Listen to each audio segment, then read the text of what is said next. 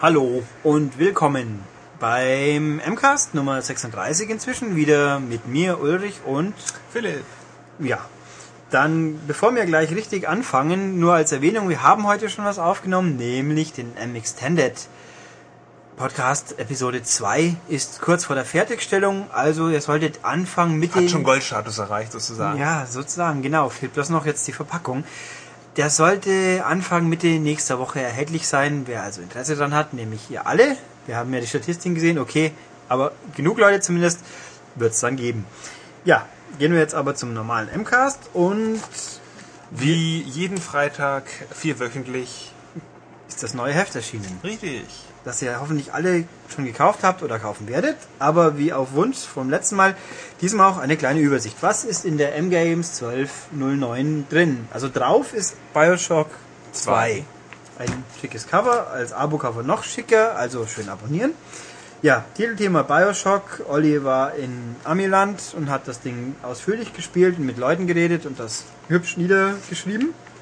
Und wer sich spoilen will, kann auch nochmal lesen, was im ersten Teil passiert ist.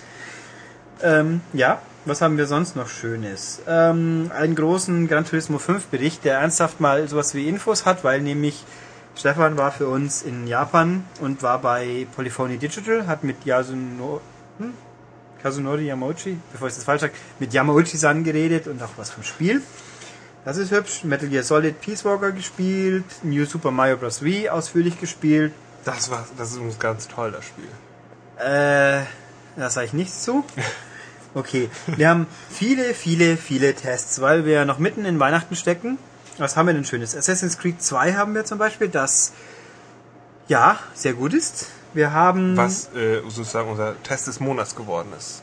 ja, weil wir glaube ich auch die ersten damit sein dürfen. Also ist richtig fein. Ja, das hat ja nichts damit zu tun, ob wir die ersten oder die letzten sind. Ja, aber wenigstens wir sind das, ja das Spiel ist trotzdem unabhängig davon Eben, toll. genau. Aber bei uns liest ihr jetzt als eine der ersten drüber, deswegen lohnt sich so richtig. Wir haben drin Borderlands, was wohl auch ziemlich gut ist, sagt Philipp. Ja. Haben wir dann letztes Mal drüber geredet? Richtig. Ja, genau, Ein, ein hervorragendes, motivierendes Spiel. Dann haben wir Brutal Legend, was nicht so hervorragend ist. Auch darüber haben wir schon geredet. Was haben wir noch? Gina Lisa Power Shopping ist nicht zu vergessen. Ja, das Oh. ist so mit das ähm, beste Spiel von unten. Ja. Dann haben wir Mario und Sonic bei den Olympischen Winterspielen zum Beispiel. Das taugt auch. Wir haben Ratchet und Clank, A Crack in Time. Das taugt auch. Dazu Jetzt erwähnen wir auch noch die wichtigen Spiele. Nächstes Mal. Dragon Age Origins Richtig. und DJ Hero. und DJ Hero, da kommen wir heute noch ein bisschen mehr dazu. Zumindest zu DJ Hero. Wir haben eben auch noch Forza den Test, klar, GTA die Tests, Tekken 6. Tekken 6, die sind Davon, aber dazu hört ihr später noch mehr. Genau, und viele Online-Spiele, wo erstaunlich viele Strategiespiele diesmal, das, wir reden heute auch noch über eins, das hier nicht drin ist. Aber was haben wir noch Spannendes? Ähm, Extended-Teil, Liebeserklärung Gameboy zum Beispiel. Wir haben ein Interview mit Tim Schäfer, der mit uns da noch gesprochen hat. Wusste ja noch nicht, dass wir seinem Spiel geben. Ähm, okay. Wir haben alles über das Balance Board, die Tokyo Game Show und äh, lustige Pixelbilder mit P-Cross. Also Ja. Und noch ein Bericht ähm, über Little Big Planet, ein Jahr danach, was ist passiert, was ist als der größten Ankündigung geworden, dass man dieses Spielen, selbst bauen, ähm, teilen Prinzip, was daraus geworden ist. Genau. Ja, also lohnt sich wie jeden Monat, würde ich einfach so dreist behaupten. Ja, also es ist diesmal auf jeden Fall vollgepackt mit äh, Spieletests und viele aktuelle Spiele, eben die ganzen Weihnachtsknaller. Genau. Gut, damit haben wir unser Heft hoffentlich genug schmackhaft gemacht. Gehen wir weiter zu News und sonstigen. Äh, Wichtigste News, die jetzt ganz frisch ist, Donnerstag in dem Fall, wo wir aufnehmen. Nintendo hat Anfang der Woche noch Berichte über womögliche Pläne, dass sie ein neues DSI-Modell rausbringen würden, als Spekulation bezeichnet. Und ja, ja, Wobei ich redet ihr ganz nur. kurz äh, einhaken muss, die haben natürlich nichts gesagt. Es war dieses japanische Wirtschaftsmagazin Nikkei, die darüber, Berichte äh, haben. die spekuliert haben, genau, ein neuer, neuer DS mit großem Bildschirm. Äh, ansonsten bleibt alles gleich und das dürfte jetzt zeitnah auch passieren, dass das ähm, kommt und erstmal nur für den japanischen Markt und Nintendo hat dazu erstmal gar nichts gesagt. Aber Nintendo Amerika hat es als Spekulation bezeichnet. Habe ich extra nochmal nachgeschaut. Okay, Ist Ja. jetzt auch wieder Geschichte, denn Ja. Nintendo hat sich jetzt ja offiziell zu Wort gemeldet. Ja, Nintendo hat in einer, äh, was war's? Ich glaube scheinbar Geschäftsbilanzkonferenz, also jetzt diesen Donnerstag, völlig überraschend für alle, verkündet, wir machen einen neuen DSi. Ja, das nur ein Jahr nach dem regulären neuen Ja. DSi. Und der heißt, der hat den schönen Namen DSi LL. Weiß man, was das heißt? Äh, Larry Large wahrscheinlich, keine Ahnung. Ja, Large Pass oder würde Ja. ganz gut passen, denn dieser ist doch ähm, Größer. erheblich größer. Ja, also wie sich herausstellt, im Endeffekt, es ist genau das gleiche wieder, bloß in größer. Und konkret, die Bildschirme sind größer. Der neue DSi LL hm, hat eine Bildschirmdiagonale von 4,2 Zoll, also ungefähr 10,6, 10,7 Zentimeter. Das ist fast ein Zoll mehr als bisher. Von der dargestellten Fläche hat jetzt 93% mehr Fläche im Verhältnis zum normalen DSi. Und ja, das Gerät ist natürlich auch entsprechend größer, aber das war's. Damit Endeffekt. dürfte aber dieser DSi LL der Handheld sein mit der größten Bilddiagonale von allen erhältlichen. Jein, äh, es ist ungefähr, ich habe es jetzt nicht 100% nachgeschaut, ungefähr so groß wie bei der PSP ein einzelner Bildschirm. Also natürlich sind sie jetzt zwei Bildschirme, aber von der Größe her auch das. Und auch vom Gewicht her, der DSi LL wiegt mehr wie die allererste PSP. Das ist dann schon ein ordentlicher Brocken. Und natürlich ist er größer, also so irgendwie vom praktisch mal so in die Tasche stecken, bleibt da jetzt nicht mehr ganz so viel übrig. Ich finde es insofern lustig, die PSP wird immer kleiner, der DSi wird immer größer. Ja, Großartig. dafür er auch das Stylus-Stift. Den Ja. ganz normalen und einen Kugelart, Genau. äh, Kugel, Kuli-Art. Und ganz großer Luxus, man kriegt zwei Stylusse, Styli mit. Das sagte ich jetzt gerade. Ja. Nee, dass es zwei gibt, nicht, dass man zwei mitkriegt. Ach so, ich dachte, die wären dabei. Ja doch, sie sind dabei. Du hast gesagt, es gibt zwei und ich sage, es sind beide dabei. Was natürlich auch, also der normale steckt wieder hinten drin und der neue schaut aus wie ein Kuli. Und irgendwie, den muss man separat wohl mitführen. Den kann man nicht ins Gehäuse einstecken. Das ist, der wirkt für mich ziemlich klobig groß von den Bildern, die man gesehen hat. Aber- Was aber anscheinend ähm, Absicht ist. Also soweit, Ja. ich habe das nachgelesen, also ich weiß nicht, inwieweit das alles stimmt, aber Nintendo möchte gerne natürlich ihren Markt, äh, den Markt ausweiten und damit gezielt ältere Leute ansprechen. Also die mit diesen kleinen Tasten und Steuerkreuzen und so nicht so gut umgehen können, die vielleicht ein bisschen grobmotorischer sind oder einfach irgendwie, dass das alles zu klein ist. Die, äh, und die kriegen jetzt ein riesengroßes Modell, so dass sie nichts falsch machen können. Also ein bisschen so das Senioren. Äh, Also das, Modell. ja, ich finde, sonst ist der ein bisschen sehr wuchtig, weil, auch weil er auch so Dickungen hat irgendwie. Ähm, sieht halt aus wie ein klobiger Kuli. Ja. Ähm, ja, soll im November rauskommen in Japan Richtig. und jetzt kürzlich die Info für Europa erstes Quartal 2010. Genau, also in Japan, am, da gibt es einen definitiven Termin, 21. November. Drei Farben, Weinrot, Dunkelbraun und Weiß für 20.000 Yen, was aktueller Eurokurs so 150, 160 Euro wäre. Also, ja. Also in Deutschland Und bei uns, 199. ja, bei uns die Aussage, die man gelesen hat aus England, von Nintendo haben wir noch keine Pressemeldung von hier, weil in England geht es ja immer schneller wie in der Europazentrale. Interessant. Ähm, ja, wird mehr kosten wie ein DSi, der jetzt gerade 180 oder so kostet. 170. 170, 180. Also er wird auf jeden Fall teurer. Ähm, ja, was ist der Beweggrund? Als Beweggrund wird gesagt, Nintendo möchte damit eben auch andere Zielgruppen bedienen, wie Philipp sagt, aber auch halt Leute, die den DSi gerne für äh, als Musikplayer benutzen wollen und als als Internet-Surf-Station, damit sie das Zeug besser lesen können, weil es größer ist. Also ich finde das also beim MP3-Player völlig bizarr, weil ich glaube nicht, dass ein iPod ein größeres Display hat, außer man hat einen Touch, aber Nano und so eher wohl nicht. Und für Surfen, jetzt ist ja das Bild größer, aber die Auflösung wird nicht höher. Ich weiß jetzt nicht, ob dann so, der, also sprich, man sieht ja effektiv von einer Webseite nicht mehr, nur dieses nicht mehr in größer. Also wenn ich zwei Quadratzentimeter aufgeblasen kriege, deswegen kann ich die Webseite immer noch nicht besser lesen, finde ich. Also es ist ein bisschen obskur für mich. Ähm, andererseits, äh, was ja auch die Frage ist, was passiert, wenn ich jetzt schon ein DSi hatte und mir Download-Spiel gekauft habe? Dann hat man nämlich ein Problem. Da hast du ein richtiges Problem, weil ja Nintendo nicht ermöglicht, Software von Gerät A auf Gerät B zu transportieren.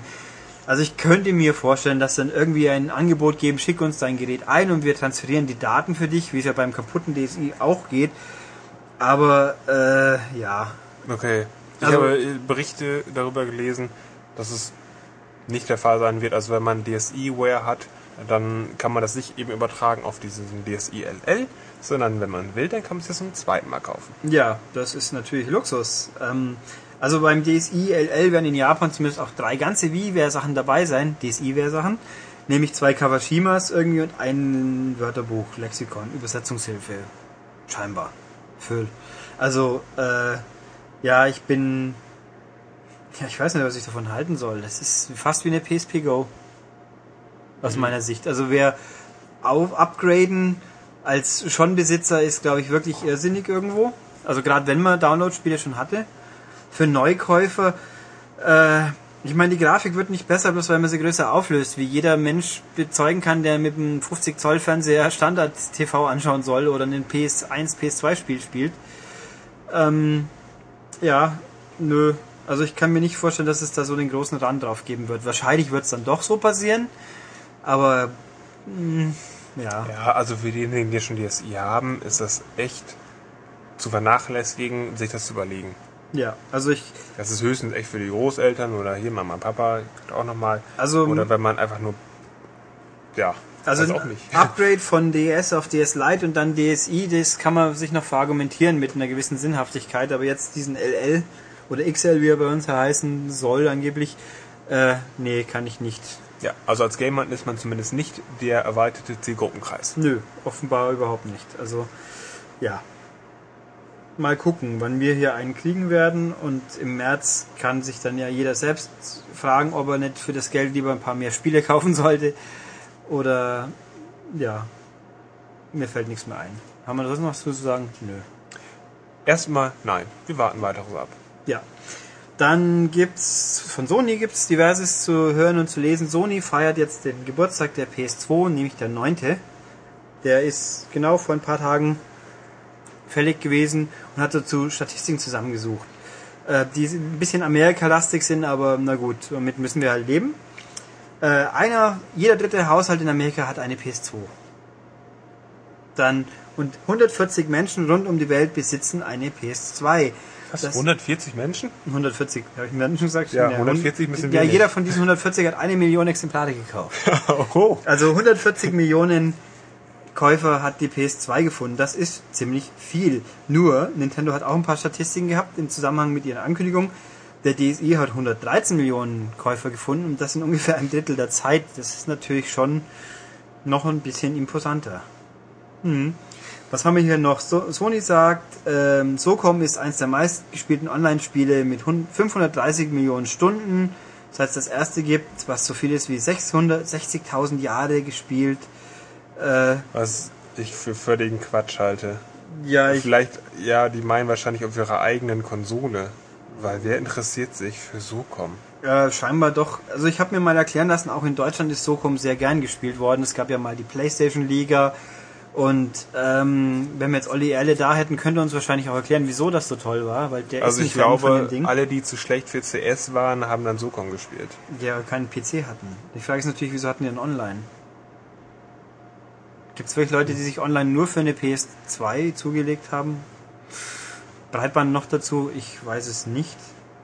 Naja, ähm, mehr als 500 Millionen verkaufte Spiele allein in Amerika. Ja, das ist viel. Mehr als 500 Entwickler. Ja, gut, das ist eine Zahl, die halt so dasteht. Und über 100, über 100.000, über 10.000 verschiedene Spiele gibt's. Und davon sind ungefähr 10% SingStars. Heutzutage. ähm, ja, na gut, also hier halt eine Statistik. Ja, imposante Zahlen. PS2 lebt ja auch immer noch weiter. Da erscheinen ja auch noch laufend Spiele wie SingStar und EA veröffentlicht auch noch viele Sportspiele darauf und viel so ein Kinder, Kinderkram. Ja, Also verkauft sich nach wie vor. Das war auch, ich habe letztens nicht nachgeschaut, aber FIFA war, glaube ich, auch noch eins der letzten normalen Spiele, die auf der alten Playstation auch immer noch rauskamen. Und zwar ewig lang, weil ich mir gedacht habe, hoppla, das gibt's echt noch. Faszinierend. Ja, nee, also die Playstation. Mit Playstation 3 soll ja auch mindestens so lange leben.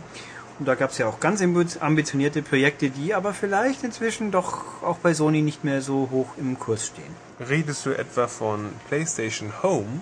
Ja, könnte fast sein. Ja.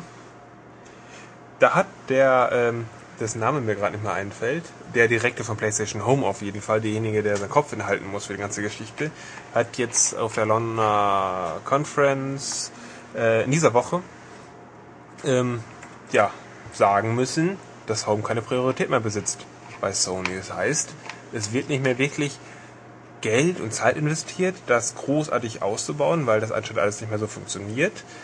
Obwohl immer noch genug Leute da sich aufhalten. Also es wurde gerechnet 56 Minuten. Ja, der durchschnittliche Ja. Home-Besucher verweilt dann 56 Minuten in Home, was natürlich daran liegt, dass davon 45 Minuten Ladezeiten sind zwischen den einzelnen Bereichen. Ja, das hat er natürlich nicht gesagt. Ja, das sag aber ich das könnte man jetzt. jetzt vermuten, genau.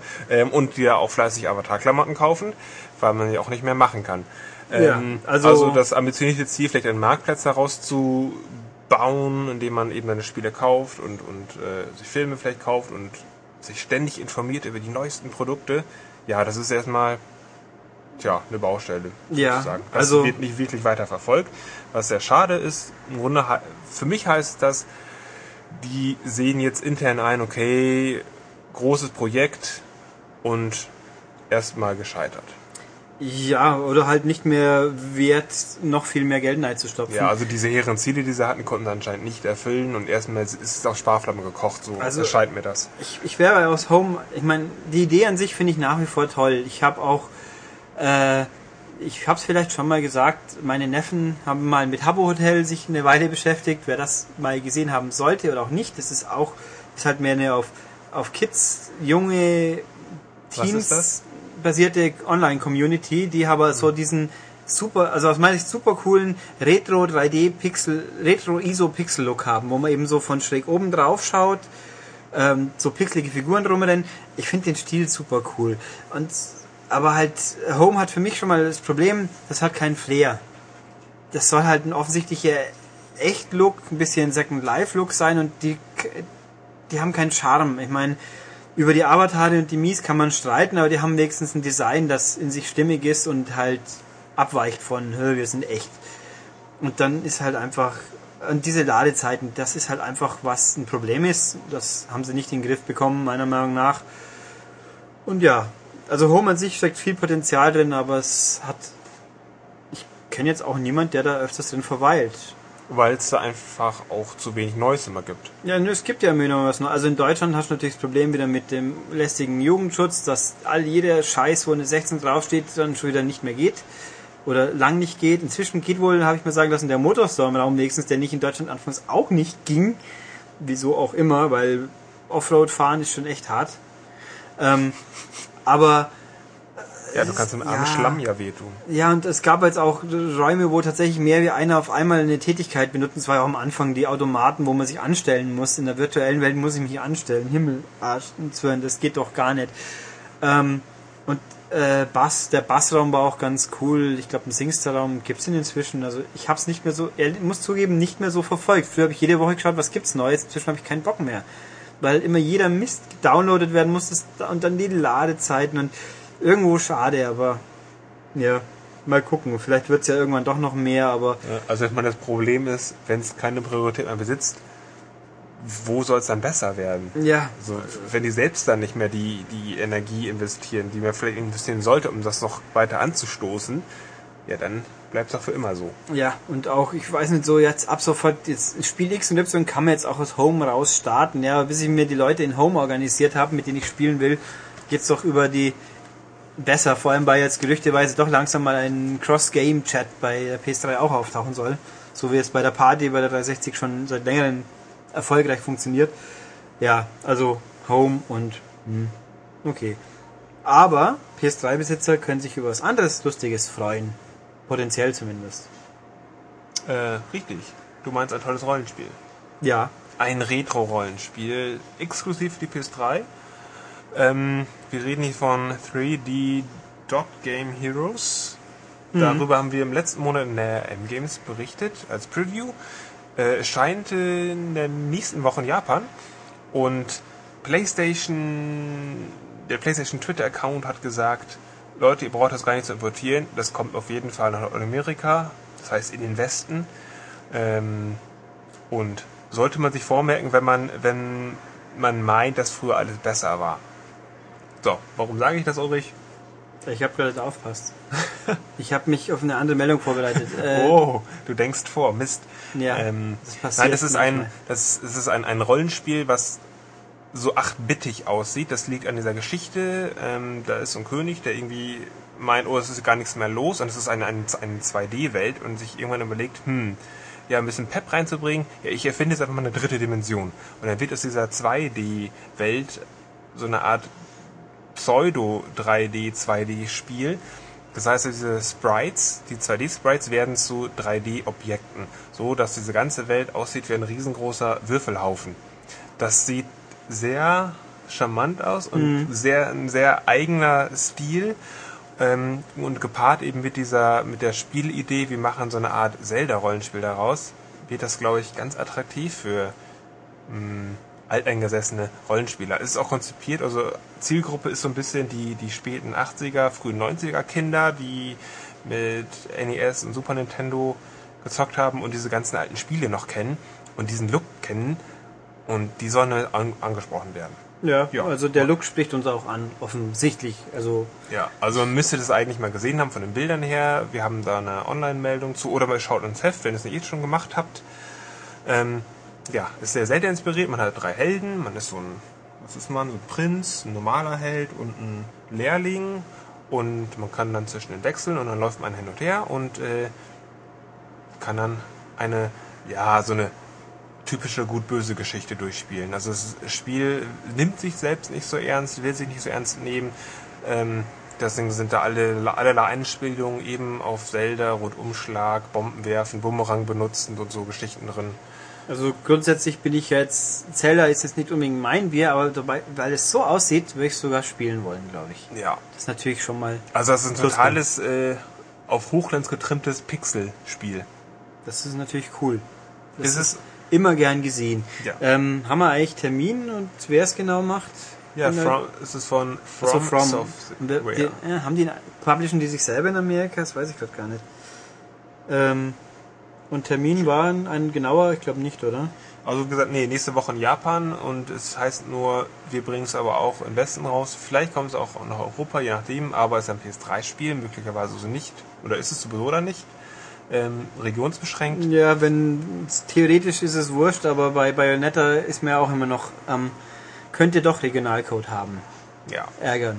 Na gut, das wird sich dann jetzt über die Zeit hinaus zeigen, aber ein Rollenspiel auf Japanisch zu spielen ist eh, ist es schwierig und da es eben für Amerika angekündigt ist, kann man sich das vormerken. Aber wenn es soweit ist, wenn es was Neues gibt, dann hört ihr das. Oder Ja. liest das. Oder beides.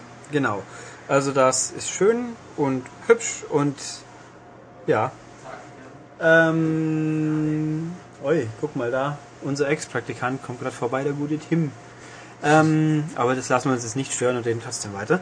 Ähm, ja, was haben wir noch? Äh, so PS3 bleibe ich noch mal kurz. So eine Randbemerkung in Pi mal Daumen zwei Wochen, zweieinhalb, drei Wochen kommt die God of War Collection in Amerika raus und amerikanische Vorbesteller kriegen dann irgendwie einen Download-Code für das Demo.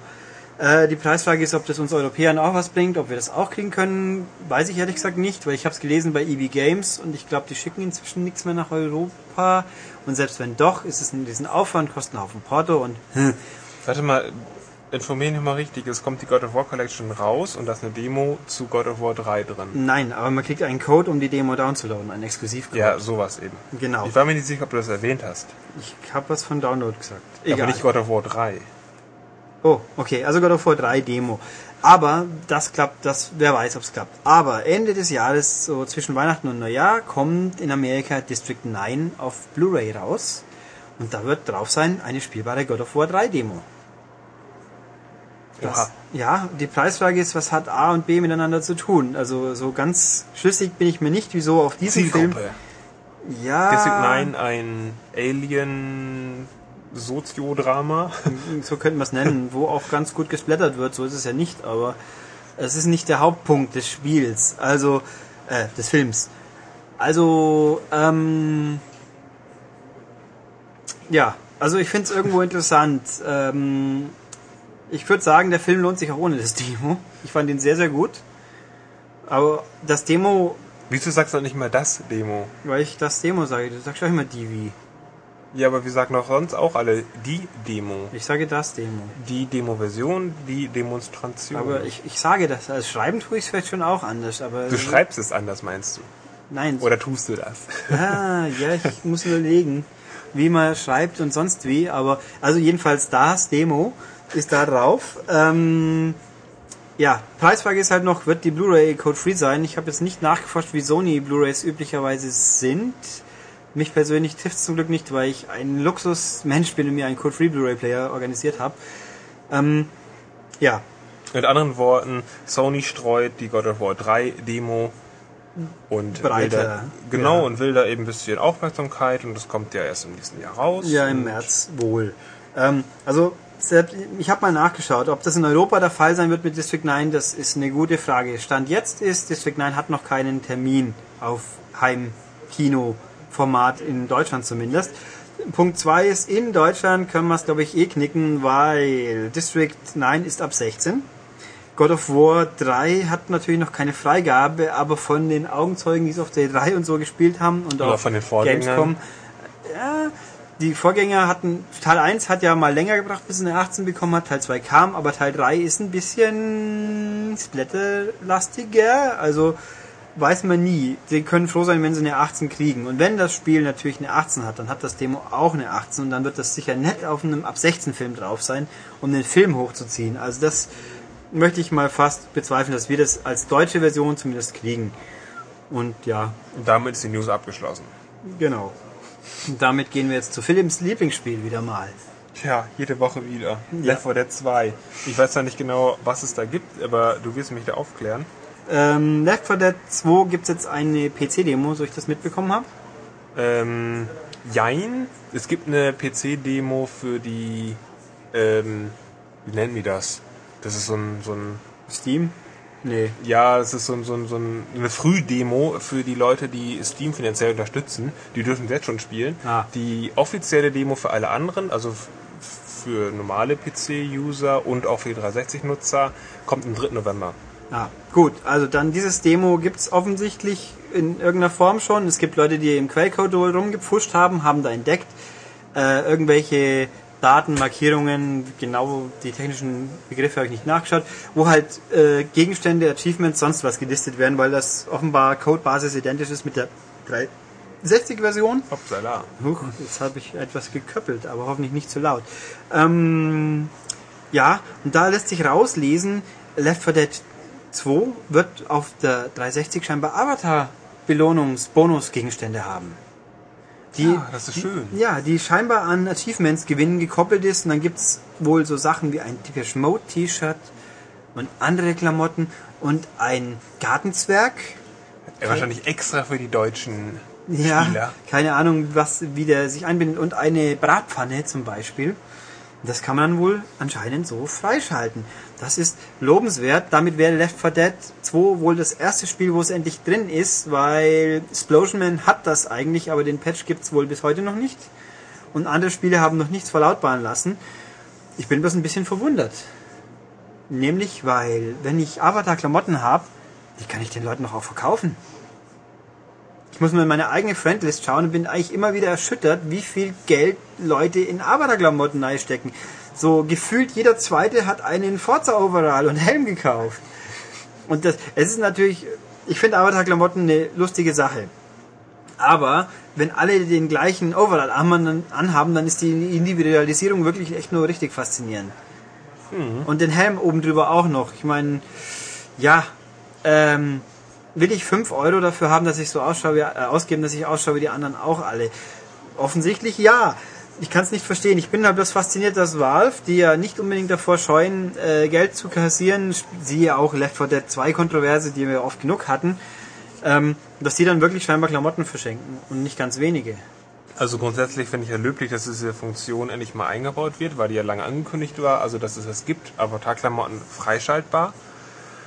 Ähm, außerdem, vielleicht überzeugt es ja den einen oder anderen Avatar-Fetischisten dazu, Left 4 Dead zu kaufen, der sich jetzt überlegt hat, hm, nehme ich das mit oder nehme ich es nicht mit? Und wenn es heißt so, hey, du kannst den Deepish Mode T-Shirt freischalten zum Beispiel, ja, okay, dann mache ich das. Ja. Weil dann müsst ihr es ja nicht extra noch kaufen. Und es heißt auch nicht, dass es noch nicht zusätzliche Klamotten geben wird, die man dann kaufen könnte.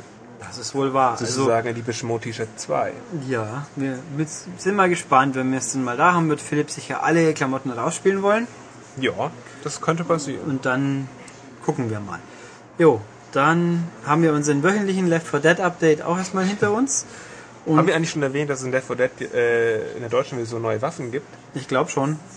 Das war vor mindestens drei Updates, glaube ich schon. Ach so, ich hatte mal erwähnt, Oder dass ne? es extra für die deutsche Andere Version neue Waffen gibt, weil ja sowas wie Kettensäge nicht zu dulden ist. Und die sind ersetzt jetzt durch offiziell Counter-Strike-Waffen. Haben wir da letzte Woche wirklich nicht drüber geredet? Ich bin nicht sicher. Okay, ist auch nur eine Kurz, Kurzinfo. Fünf Counter-Strike-Waffen sind in der deutschen Version von Left 4 Dead 2 drin und ersetzen andere. Und die Amis sind furchtbar neidisch auf uns. Das weiß ich nicht, aber das wollte ich jetzt noch mal gesagt. Ja, haben wir. Und jetzt haben wir noch ein paar News-Pünktchen. Da brauchen wir aber tatkräftige oder wortgewaltige Unterstützung von Michael, den ich jetzt kurz loseisen muss. So, wie angedroht haben wir jetzt den Michael hier. Grüßt euch, Burm. Oh, weio. Und der darf uns jetzt bei den nächsten Newsmeldungen beistehen, nämlich als Modern Warfare 2 Experte. Ich Sozusagen. kann natürlich kein Modern Warfare 2 Experte sein, weil das Spiel ja noch gar nicht Du erschienen hast aber ist. länger Von uns gespielt allen hier hast du es am meisten gesehen. Das habe ich mit Sicherheit. und sogar auch gespielt. Ich habe es ist natürlich auch schon gespielt, äh, wie, wie man aber als regelmäßiger Podcast-Hörer längst weiß. Ja. Haben wir ja schon drüber gesprochen. Nein, also wie der regelmäßige Podcast-Hörer vielleicht noch nicht weiß, weil ich glaube, wir haben noch nicht drüber geredet, ist, dass, Act- obwohl wir haben mal erwähnt, Activision ist ultra Geheimhaltungsgedöns Ja, bei dem ja, Spiel. ja, ja, natürlich. Nur äh, in, im großen freien Land Frankreich ist ein kleines Dorf, das sich die Widerstand setzt und so irgendwas. Auf jeden Fall irgendein Franzose hat das Ding schon. Die Gaulois rauchenden Gallier sind es mal Ja. wieder, die sich über jegliche äh, Marketingplanung von Activision hinwegsetzen und in schöner Regelmäßigkeit irgendwelche kleinen verrauschten Videos äh, online stellen. Äh, und Activision ist dann äh, wieder Blitz hinterher und versucht das alles wieder ganz schnell zu äh, entfernen. Ähm, Aber sie sind wenigstens gewillt zuzugeben, dass es auch stimmt, was man gesehen ja, hat. ja, natürlich. Hinterher tun sie das dann natürlich. Nicht so wie bei Nintendo, dass alles ein Gerücht und Spekulation war fünf Minuten vorher. Ja, ja, natürlich. Ja. Da habe ich mich ja auch schon wieder furchtbar drüber aufgeregt. Zuerst, nein, nein, nein, nein, nein, Spekulation. Und Genau. zwei Tage später, ja, ja, stimmt doch. Ja, haben wir Kacke. vorhin ja auch breit gegeißelt. Ja, Ja, ja, Also, gut. wir haben durch diesen französischen, freundlichen Menschen wissen wir jetzt zwei Sachen. Genau, wir wissen zwei Sachen, sprechen aber nur über eine. Ja, die andere lassen wir nur sehr diffus angedeutet. Genau. Ähm, wir sprechen darüber, dass der Vorzeige-Ego-Shooter Call of Duty Modern Warfare 2 aus dem Hause Activision gar kein reiner Ego-Shooter sein wird, weil es nämlich laut dieses verrauschten äh, Videoclips aus Frankreich äh, mittlerweile bekannt ist, dass es auch eine Third-Person-Perspektive geben wird. Ähm, auf Deutsch, man sieht dem äh, Schützen äh, über die Schulter, ein bisschen so wie in Resident Evil, ich meine, so kennt man's. Äh, gibt ja Spiele wie Sand am Meer. Ähm, und das hat natürlich in diversen Internetforen schon wieder für zünftige Diskussionen gesorgt. So, oh mein Gott, oh, Balancing und überhaupt, was soll der Kack? Ähm, Tatsache ist es, da hat Infinity Ward äh, schnell reagiert. Ähm, Tatsache ist, dass es spezielle Spielmodi im Mehrspieler-Part geben wird, die man aus der Schulterperspektive bestreitet. Es gibt keinen Mix von äh, Ego-Ansicht und äh, Third-Person-Perspektive. Nein, es sind spezielle Spielmodi. Ob und wie das funktioniert, kann heute, glaube ich, noch keiner sagen. Also von uns zumindest kann es keiner sagen, weil, wie Ulrich schon angedeutet hat, Activision ja oder Infinity Ward höchste Geheimhaltung betreibt und vor ähm, Veröffentlichung keine Testmuster rausrückt. Begründung könnt ihr in der aktuellen M nachlesen. Es geht um die sensationelle, fantastische Story in Call Ja. of Duty. Und da sind wir auch quasi beim zweiten Punkt. Da sind wir beim zweiten Punkt. Ähm, ich werde Wie schief das gegangen ist, natürlich. ja, auch da waren die kleinen äh, Gallier wieder am Werk und ein äh, schmerbäuchiger äh, äh, Mensch, äh, der sich in seinem Bildschirm spiegelt, was man in dem Video sehen kann, hat die ersten Spielminuten von Call of Duty äh, online gestellt. Und da ist Activision irrsinnig schnell hinterher gewesen und hat das von YouTube und sämtlichen Plattformen ganz schnell entfernen lassen, hat aber gleichzeitig auch noch bestätigt, ja, ja, das Video ist schon echt. Ähm, ich will mich jetzt nicht über den Inhalt auslassen, weil ich ähm, nur dieses verpixelte Video gesehen habe und das Ganze nicht im äh, Gesamtkontext beurteilen kann. Deswegen schieben wir das Thema, Ulrich, bis Ja. ich Call of Duty gespielt habe. Genau. Denn sonst bin ich nicht besser als ähm, die Kritiker der Videospiele, die ich immer gerne verteufle. Ich werde es jetzt trotzdem noch ein ganz klein wenig was zu sagen. Nicht erstens, wenn das, was da gezeigt wird, das erklärt ein bisschen, wieso sie es geheim halten wollten. Ja, das kann man Das so kann man so sagen. Und es gibt die Info, was ich interessant finde aus technischer Seite, man kann das überspringen. Ja, also sagen wir mal so, es ist eine moralisch diskutable Situation. Ob sie verwerflich ist oder nicht, kann ich eben zum gegenwärtigen Zeitpunkt nicht beurteilen. Ähm, Fakt ist, die USK hat es freigegeben, man kann diese Szene überspringen, muss es nicht machen. Ähm, Das ist Ja. aber auf jeden Fall auch in der Hinsicht interessant. Ich kann mir an kein anderes Spiel erinnern, was mir sagt, hier, da kommt was, was dir vielleicht nicht passen könnte, willst drüber gehen. Ähm, Brutal Legend tut das. Echt? Ja klar, bei Brutal Legend kannst du einstellen, ob du ähm, Schimpfwörter haben möchtest und ob du Splatter-Effekte Ja, haben okay, möchtest. das gibt's natürlich. Splatter gibt's ja Story-Verlauf. schon lang, aber also das, aber in dieser Form kommt mir das jetzt neu vor, dass ich an konkret an einer bestimmten, das ist ja generell der Einstellung dann bei Brutal Legend Was? und sonstigen Ja, ja, ja, ja, Und hier habe ich konkret an ein, zwei Stellen die Option, hier geht's drüber, wenn du nicht irgendwie schreiend aufwachen willst. Ja, ähm, klingt im Vorfeld alles ein bisschen komisch. Ich bin mir auch nicht so ganz sicher, ob das nicht eine äh, virale Marketingaktion von Activision ist. Ja. Äh, ähnlich wie Rammstein das mit dem Pussy-Video gemacht hat. Hauptsache vorher mal äh, richtig schön provozieren, damit äh, die letzten Wochen vor Release jeder drüber spricht und auch äh, gleich nochmal ein paar hunderttausend Leute Ja, mehr kaufen. also ähm, das werden- machen wir ja hier gerade auch. Ähm, also, ja. wir sprechen Also ich glaube, wir machen gerade das. Schleifchen um den um das Hype-Paket. Wir rum. machen gerade das Schleifchen um das Halbpaket, äh, natürlich. Das ist ja das Problem bei der ganzen Sache. Ähm, hält man die Klappe, ist es falsch. Ähm, spricht man drüber, ist es auch falsch. Jetzt mache ich es äh, komplett falsch, indem ich nicht mal genau sage, was da drin gezeigt wird. Und du alles in Video. Frage stellst. Ich stelle immer alles in Frage. Ja. Das ist meine Aufgabe. Dann haben wir, jedenfalls haben wir es erwähnt und das Spiel wird trotzdem seine 14 Millionen oder was auch immer verkaufen. Und Nein, 15, 16. Die ganze Welt muss Call of Duty kaufen. Sogar die Deutschen.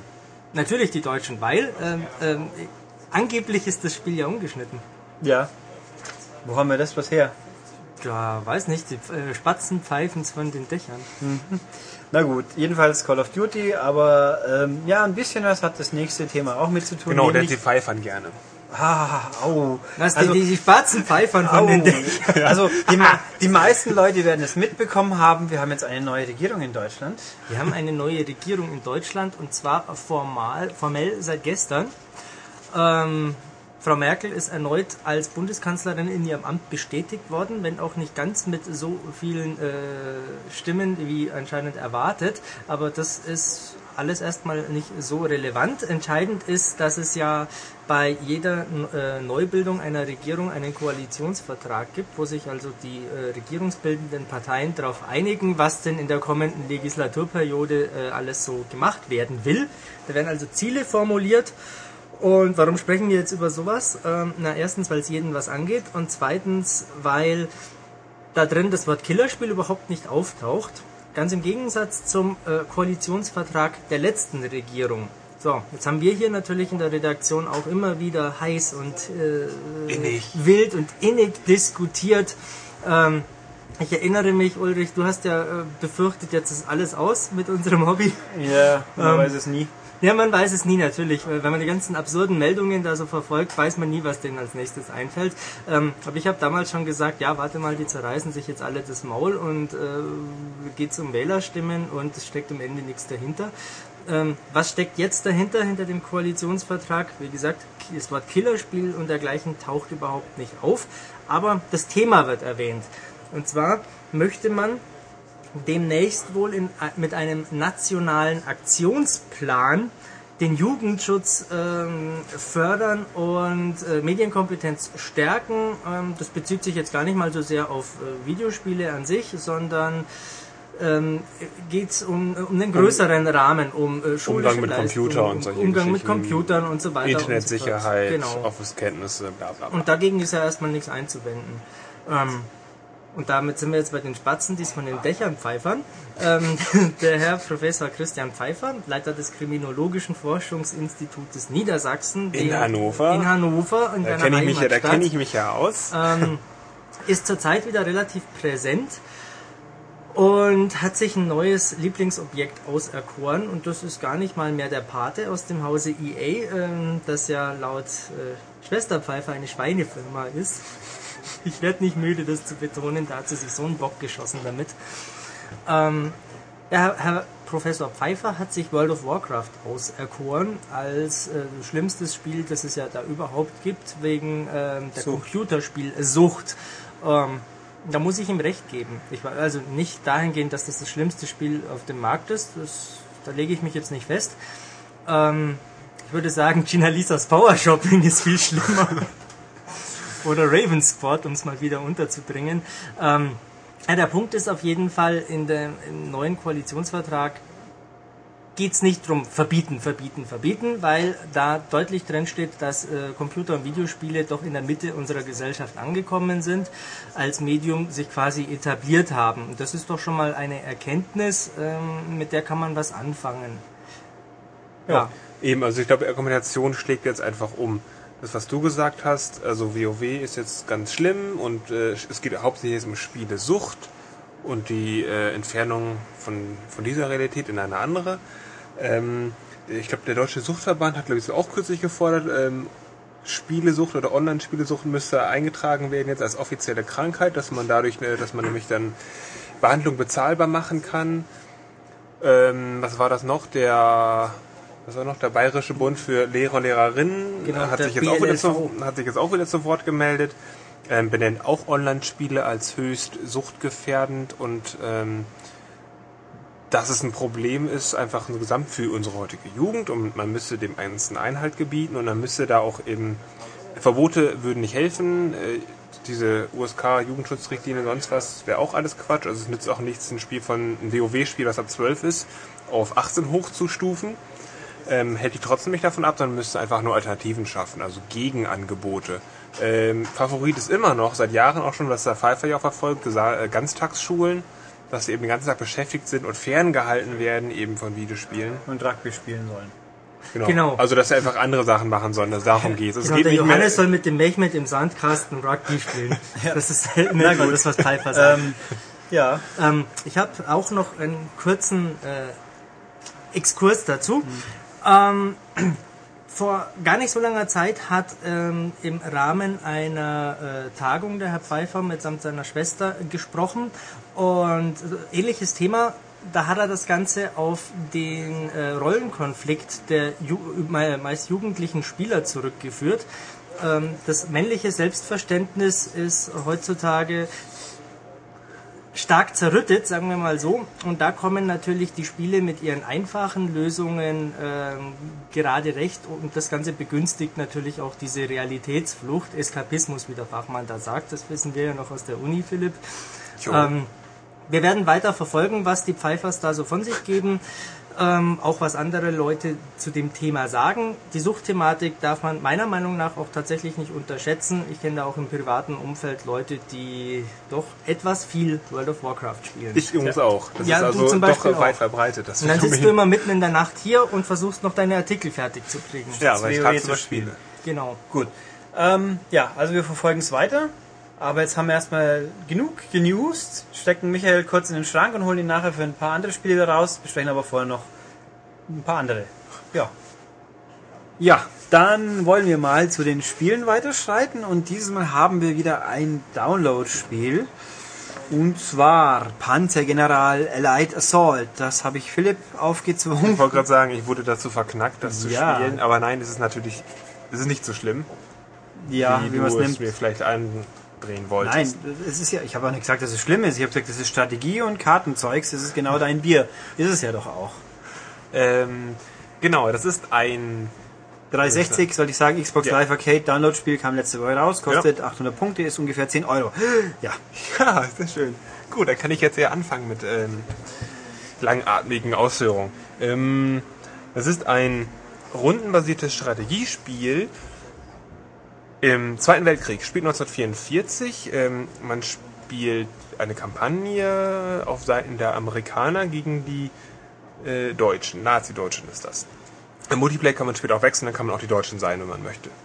Ähm, spielt 1944, das heißt, es lehnt sich etwa an die Historie an, ähm, die darin besteht, die Amis wollen äh, den alten Kontinent Europa befreien, äh, die Deutschen zurückdrängen. Die Deutschen sind dadurch, weil es ein Ende des Krieges, die kriegen keinen neuen Nachschub mehr, das wirkt sich dann aus, weil dann die nur eine bestimmte Anzahl an Einheiten haben. Ähm, so, so ungefähr ist die Ausgangsbasis. Ähm, es ist ein, ein Spielfeld, das ist 5x5 äh, Felder groß. Im Grunde kann man sich vorstellen wie ein verkleinertes Schachbrett. Und da stehen sich dann diese zwei Parteien gegenüber. Ich habe eine Startbasis auf meiner ersten Reihe und der Gegner hat seine entsprechende Basis. Und es gibt verschiedene Spielziele, also entweder die gegnerische Basis einnehmen oder drei Felder der hinteren Feindreihe einnehmen oder alle Feinde besiegen. So ungefähr, je nachdem. Das ist immer unterschiedlich. Und dann spiele ich auf historischen Feldern, also eben Normandie oder französisches Dorf oder sonst wie was. Und ähm, ja, gehe, gehe dann vor mit meiner ersten Runde. Das Spiel teilt sich so in zwei, in zwei Ebenen. Ähm, das erste ist die Zugphase, das zweite ist die Kampfphase. Ähm, ich kann am Anfang ja meine Einheiten ausspielen. Das sind Spielkarten. Ich habe ein Set von 10 Karten maximal. An die am Anfang 10 Karten. Ich kann aufstocken, wenn ich will. Ähm, und die kann ich dann ausspielen. Da sind dann so, da sind dann verschiedene Einheiten drunter. Also jetzt irgendwie Grenadiere oder Panzer oder auch bestimmte Actionkarten. Die kommen später beim Kampf ins Spiel. Und die spiele ich eben aus. Ich habe einen gewissen Satz an Punkten. Die verbrauche ich damit, wenn ich die aufteile. Also dann spiele ich erstmal zwei Panzer aus und äh, belege damit Felder und hinterher kriege ich dafür Punkte für jedes belegte Feld. Das hört sich jetzt schon kompliziert an, aber das Spiel ist einfach so ähm, kompliziert. Kompliziert einfach, ja. Und das wird nicht leichter, wenn der Kampf zustande kommt. Also ich verteile meine Einheiten jetzt erstmal, dann ist der Gegner ran da verteilen, dann bin ich wieder dran und ich brauche so ungefähr zwei, drei Runden, bis ich in, Schlagdistanz bin und dann kann ich endlich angreifen. So, Beispiel, ich greife an mit meinem Panzer, der vorgerückt ist, äh, auf, eine, auf ein anderes Feld. Da ist vielleicht dann irgendwie ein Soldat drauf oder eine Soldatengruppe. Ähm, wenn der sich eingeschanzt hat, dann darf, obwohl ich angreife, er zuerst angreifen. Wenn das nicht gemacht hat, greife ich an. So, wir nehmen jetzt an, ich greife einfach mal an. So, dann darf ich jetzt verschiedene, mh, hm, ja, wie soll ich sagen, ich greife an, sagen wir, Panzer hat plus 10 Verteidigung. Und dann, dann werden die ganze Zeit Punkte hin und her addiert.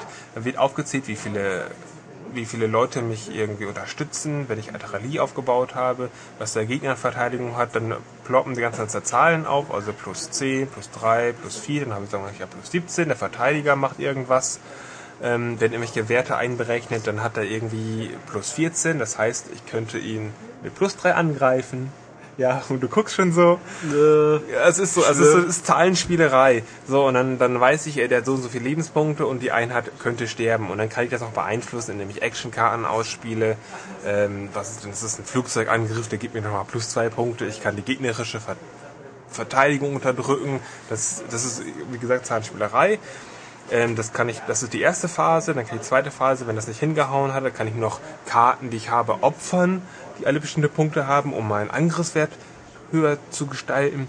So, und wenn das passiert, dass ich mich endlich entschieden habe, so ich greife ihn jetzt an und ich habe jetzt einen Plus von 5, äh, dann kann ich dann nochmal per Zufall ein, Würfel, ein Würfelfeld aus Spielfeld.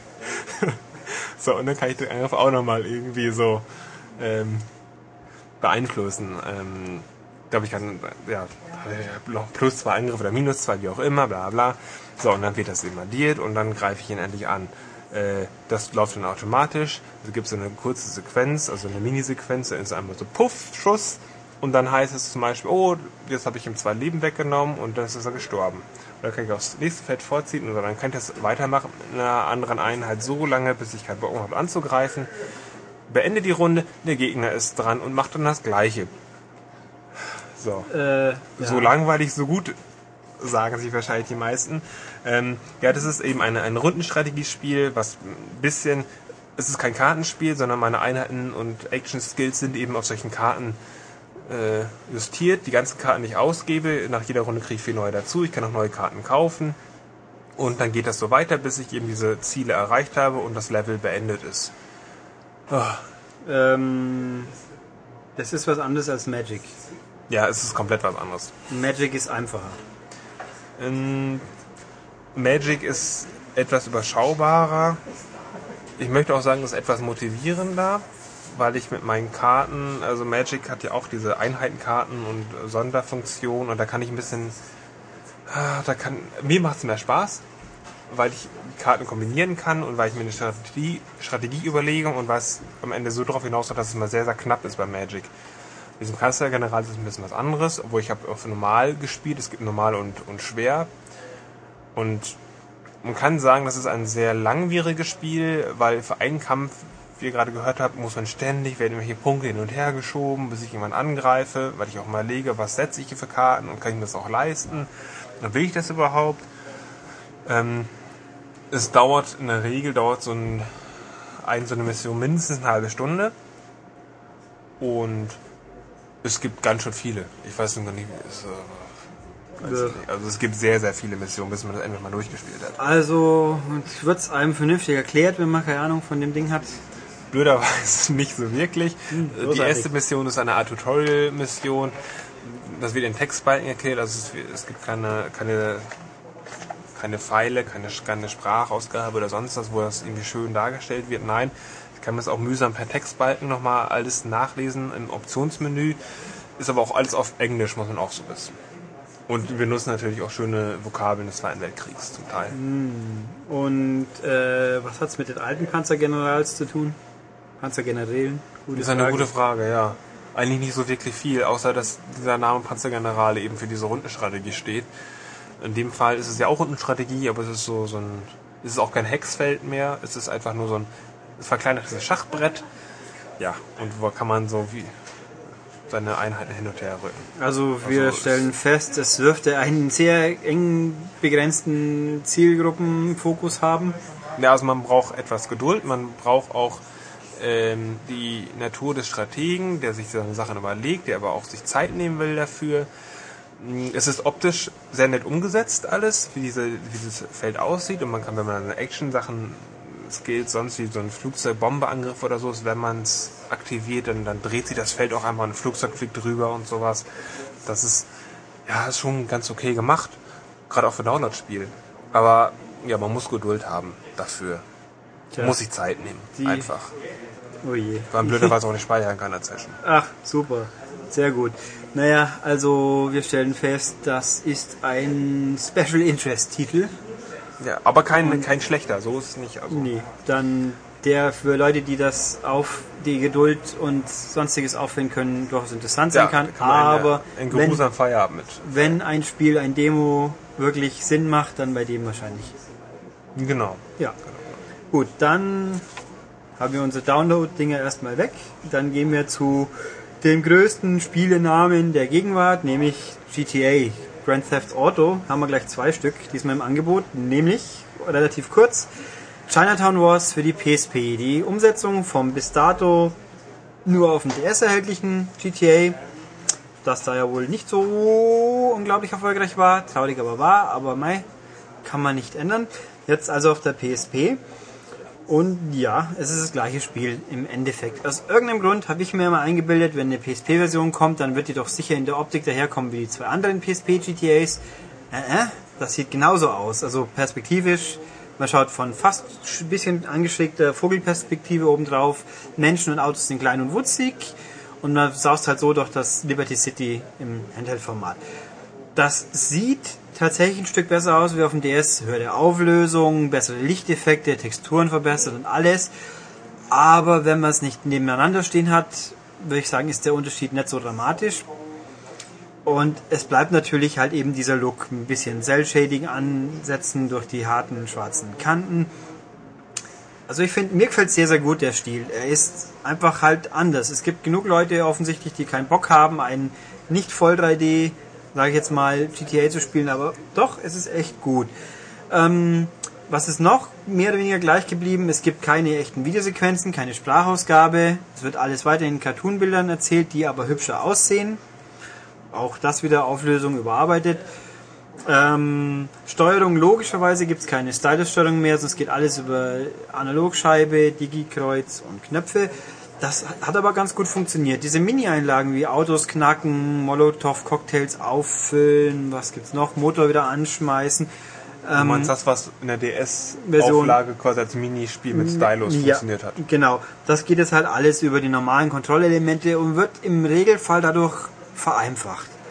Also es ist nimmer so ganz prickelnd, jetzt zum Beispiel äh, Rubbellose aufzurubbeln. Das war natürlich mit Stylus lustiger, wie wenn man jetzt halt einfach mit, dem- mit dem Analogscheibe hin und her wackelt. Aber es funktioniert und es stört nicht. Das ist das Wichtigste. Also es ist gut eingebettet. Und auch optisch, das wird dann meistens so durch einen Einklinker im Hauptbild gezeigt, was ganz stylisch wirkt und nicht stört. Ähm, Das Einzige, was mich, was, also simpler, was mir nicht so gut gefällt, ist die PDA-Einbindung, die auch funktioniert, aber ohne Touchscreen ein bisschen hageliger ist, weil man mal zwei, drei Knöpfe hintereinander drücken muss, um das entsprechende Untermenü zu kommen. Also es ist ein bisschen, wie soll ich sagen, Fummelig? fummeliger, komischerweise. Aber es funktioniert auch alles, also es ist kein Nachteil, aber es fühlt sich einfach ein bisschen weniger intuitiv an, teilweise. Ähm, ja. Hat es jetzt eigentlich besonderen Mehrwert gegenüber der DS-Version? Nein, es gibt mehr Musik. Also es gibt hier auch keine lizenzierten Lieder, sondern es bleibt dieser Instrumentalstil vom DS, aber es sind, ich glaube, viel haben es gesagt? Ich habe es geschrieben, weiß es gerade nicht, im Heft steht's. 100 Minuten Musik mehr oder insgesamt 100 Musik, also es gibt mehr Musiken und es gibt ein, äh, neue Charaktere, in dem Fall genannt worden ist eine Fernsehreporterin, die halt auch mit sich neue Missionen bringt, die nicht für den Haupthandlungsstrang relevant sind, sondern halt zusätzliche Nebenmissionen, aber ein paar mehr. Ist nett, dass es das gibt, aber auch das ja, ist nicht weltbewegend. Sprich, ähm, upgraden, sage ich jetzt mal, umsteigen auf die PSP-Version, es gibt nicht wirklich einen Grund. Außer man will seinen DS wegschmeißen und trotzdem GTA spielen. Aber wer es noch nicht hat, ich finde, es ist ein sehr, sehr, es ist nach wie vor ein wirklich gutes GTA. Ist auch ziemlich flapsig und gut inszeniert. Die Texte sind sehr, sehr gut eingedeutscht, wer es auf Deutsch spielen will. Äh, nö, also es ist richtig gut. Es hat ein paar von den Macken gut beim Autofahren. Die Fernsicht ist nicht sehr hoch, eben wegen dieser Vogelperspektive, aber es funktioniert alles. Ich finde es ein sehr, sehr hübsches Spiel. Und auch das PSP-Besitzer, die sich vorher geärgert haben, dass sie keins kriegen, jetzt können sie das spielen, ist gut. Ja, so viel zu GTA Nummer 1. GTA Nummer 2 ist GTA Episodes from Liberty City. Das ist im Endeffekt... Äh, Was ja auch mit der Zahl 2 was zu tun hat. ja, es ist nämlich 360 exklusiv. Äh, beide Download-Episoden für GTA 4 von der 360 auf einer Disk. Da haben wir The Lost and Damned, das gab es vor einem halben Jahr schon mal. Die setze ich jetzt einfach mal voraus, als kennen die Leute schon. Genau, man ist so ein, so ein Biker. Biker-Gang, da ist viel mit Motorrädern und war sehr gut. Und jetzt gibt's The Ballad of Gay Tony. Die gibt's parallel, kann man sie auch als Download kaufen für Pi mal Daumen 20 Euro oder beide zusammen auf der Scheibe.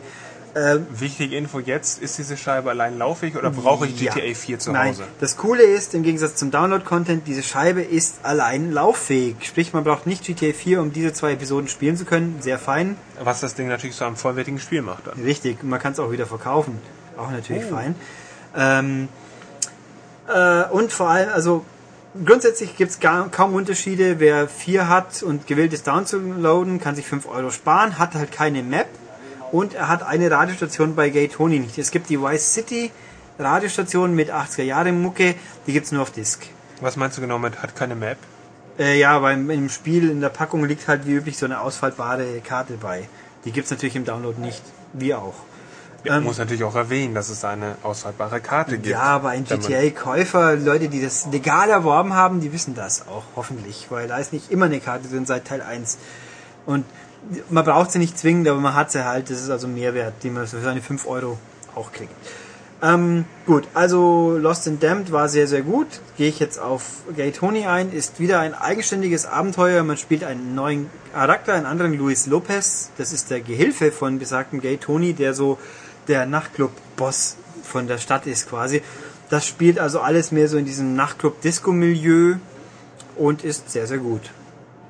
Also es ist, mei, was hat man anders erwartet? Es ist halt einfach wieder GTA mit neuen Missionen, neuen Charakteren. Also ich fahre wieder mit dem Auto rum, darf Leute kaputt schießen, Ja. kann irgendwelche lustigen Minispiele machen und kann mir auch nur die Stadt angucken. Ja, also Gibt es- es irgendwelche neuen Schauplätze?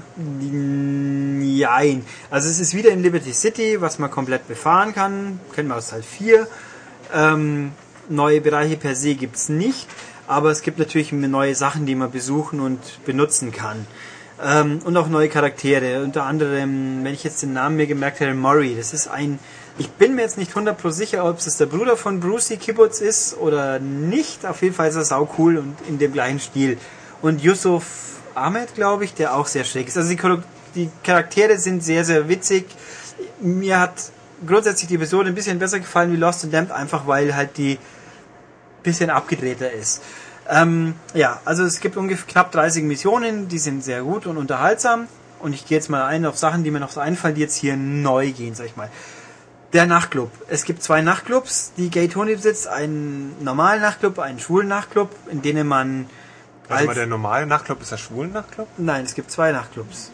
Okay, also es gibt einmal den normalen und den schwulen. Genau, so ungefähr. Ähm, in beiden, in einem beim Hauptnachtclub, also beim normalen, hat man die Rolle eines äh, Oberaufsehers und kann halt auch mal so auf Wunsch einfach seine Tour drehen. Dann steht man ab und zu rum, schaut, passiert was, schmeißt mal Besoffenen aus. Kann auch mal sein, dass man Zusatzaufträge kriegt, wie irgendein dummes Starlet will unbedingt aus einem anderen Stadtteil was zum Essen krie- kriegen, dann muss man losfahren und das schnell genug holen. Sowas kann passieren. Oder man geht auf die Tanzfläche. Also auf der Tanzfläche hottet man dann ab quasi. So in einem Rhythmus passiert Minispiel, Louis tanzt ab. Wenn er gut genug ist, kann er ähm, äh, Sondersachen aktivieren. Das einerseits kann es sein, dass das Mädel, das er angetanzt hat, mit ihm ein Quickie schiebt im Klo. Das ist mir auch mal passiert. Oder man macht eine Gruppentanzgeschichte, wo man dann alle sind begeistert und tanzen nach, so was man vortanzt. Saturday Night Fever. So ungefähr. Oder im schwulen Club kann es sein, dass man einen Dance-Off kriegt mit einem Schwulen, mit einem Obertanzschwulen irgendwie, der ihm dann herausfordert, ich kann besser tanzen Das als erinnert du. mich an Starsky und Hutch. Ja, so ungefähr kann man so sagen. Also es ist sehr witzig. Ähm, ja, und das kann auch sein, dass die, die Sicherheitsperson, ist mir auch passiert, die zu sich ruft und dann einem sexuell, sexuelle Handlungen vornimmt, sage ich jetzt mal. Oha. Nicht. Ähm, umsonst ist das Spiel ab 18. Ja. Äh, was mich interessiert, ähm, Noch lange bei... nicht fertig, aber frag Ach ruhig. so. Nee, frag ruhig, frag ruhig. Okay, frag ruhig. okay. Warte mal, jetzt fällt mir das nicht mal an. Genau, bei Last and Damp war es so, dass man, wenn man diesen Helden gespielt hat, diesen Biker-Kumpel, ähm, dass man den, äh, den Helden aus GTA 4 auch mal getroffen hat und den zusammen krumme Dinger gedreht hat. Also da gab es diese Verbindung zwischen Mhm. dem Hauptspiel und dem Add-on. Ist es jetzt bei Gay Tony auch so? Ist äh, treffe ich dann auch irgendwelche Leute, die vorher schon mal in den Ja. anderen Spielen getroffen Man haben? trifft sowohl äh, Johnny Klebitz aus Lost and Damned, man sieht aber auch Nico wieder, Nico Bellic. Bellic, Okay. Bellic, glaube ich. Die, die trifft man. Äh, Man kann die zusammen dann mit denen auch spielen. ja, also das, ich habe nicht alles zu 100% ausloten können, aber man trifft auf sie, aber so gemeinsame Missionen habe ich jetzt in dem Moment nicht gesehen. Okay. Äh, aber man, ja, man Oder trifft, quasi oder Ereignisse, die man vielleicht Ja. die der eine oder andere vielleicht schon kennt Genau. aus einem anderen Spiel. Okay. Richtig, führt man auch wieder. Ähm, ja, es ist fein. Was geht noch? Äh, die, die Golf Range hat jetzt aufgemacht. Die gibt's ja im Hauptspiel, man sieht sie schon immer, konnte sie nie benutzen. Jetzt kann man Golfbälle durch die Gegend hauen. Macht das Spaß? Das ist ganz nett. Es gibt auch ein extra Achievement dafür. Also, Also man kann aber nur an der Abschlag-Range stehen, richtig, das ist reine Abschlag-Range, aber ganz nett. Ist auch in der Mission mal, muss man spielen, danach kann man es selber machen. Man kann Tischhockey spielen, das ging bei Lost in Damned auch schon, geht es hier wieder. Man kann mit seinen Kumpels, mit seinen alten Kumpels unterwegs sein und die dann irgendwie einen Drogenkrieg äh, anbrechen. Da hat man 25 Mini-Missionchen, die so von Stoff besorgen bis Schutzbegleitung geben, rangieren und halt parallel laufen zur Handlung. Man kann Basejumpen. Das ist auch ganz wichtig. Man kann jetzt irgendwie mit dem Hubschrauber höher fliegen, aus dem Hubschrauber abspringen oder halt von einem Hochhaus runterhüpfen. Da gibt's auch in der ganzen Stadt über 20, glaube ich, Schauplätze, wo man Basejumping macht. Und so Zeug gibt's halt einen Haufen. Also es, mir kam es fast vor, dass es mehr geht. Was nicht geht, wenn man die diskbasierte Version spielt, ich kann nicht sagen, ob es jetzt bei Download anders ist. In Gay Tony hat der Comedy Club zu. Den kann man nicht besuchen. Der hat in Gay Tony geschlossen. Und es gibt ganz brillant neue Fernsehsendungen wieder. Äh, Princess Robot Bubblegum ist brillant. Eine Anime-Hentai-Parodie. Super. Was wiederum ein Problem war, da sind die Kompressionsartefakte sehr, sehr groß. Das zieht einen Effekt leider ein bisschen runter, aber an sich ist es sehr witzig wieder. Ja, also ich würde so sagen, in beiden Episoden jeweils, so 10 bis 15 Stunden kann man drin locker versenken. Hauptstory 10, Bonusmissionen, sonst was. Ähm, ja, ich finde es super. Also gibt es eigentlich nichts zu sagen. Wenn man Vierer mag, dann muss man die Dinger sowieso haben. Wenn nicht, ist es ein günstigerer. Ja, obwohl es vier gibt es inzwischen, glaube ich, auch schon für billig. Aber es ist eine feine Geschichte und ja. Ja. Noch Fragen? Hauser? Nein, Kienzler. Tja. Dann haben wir die GTAs entsprechend gewürdigt und für die nächsten zig Spiele schnappen wir uns wieder Gasts. Fuzis und deswegen spielen wir jetzt erstmal eins ein, was wir vor zwei Tagen aufnehmen mussten, weil Matthias gerade unterwegs ist. Aber jetzt gibt es erstmal ein gutes halbes Stündchen mit Matthias, bevor wir dann weiter fast live loslegen. Ja, Ton ab.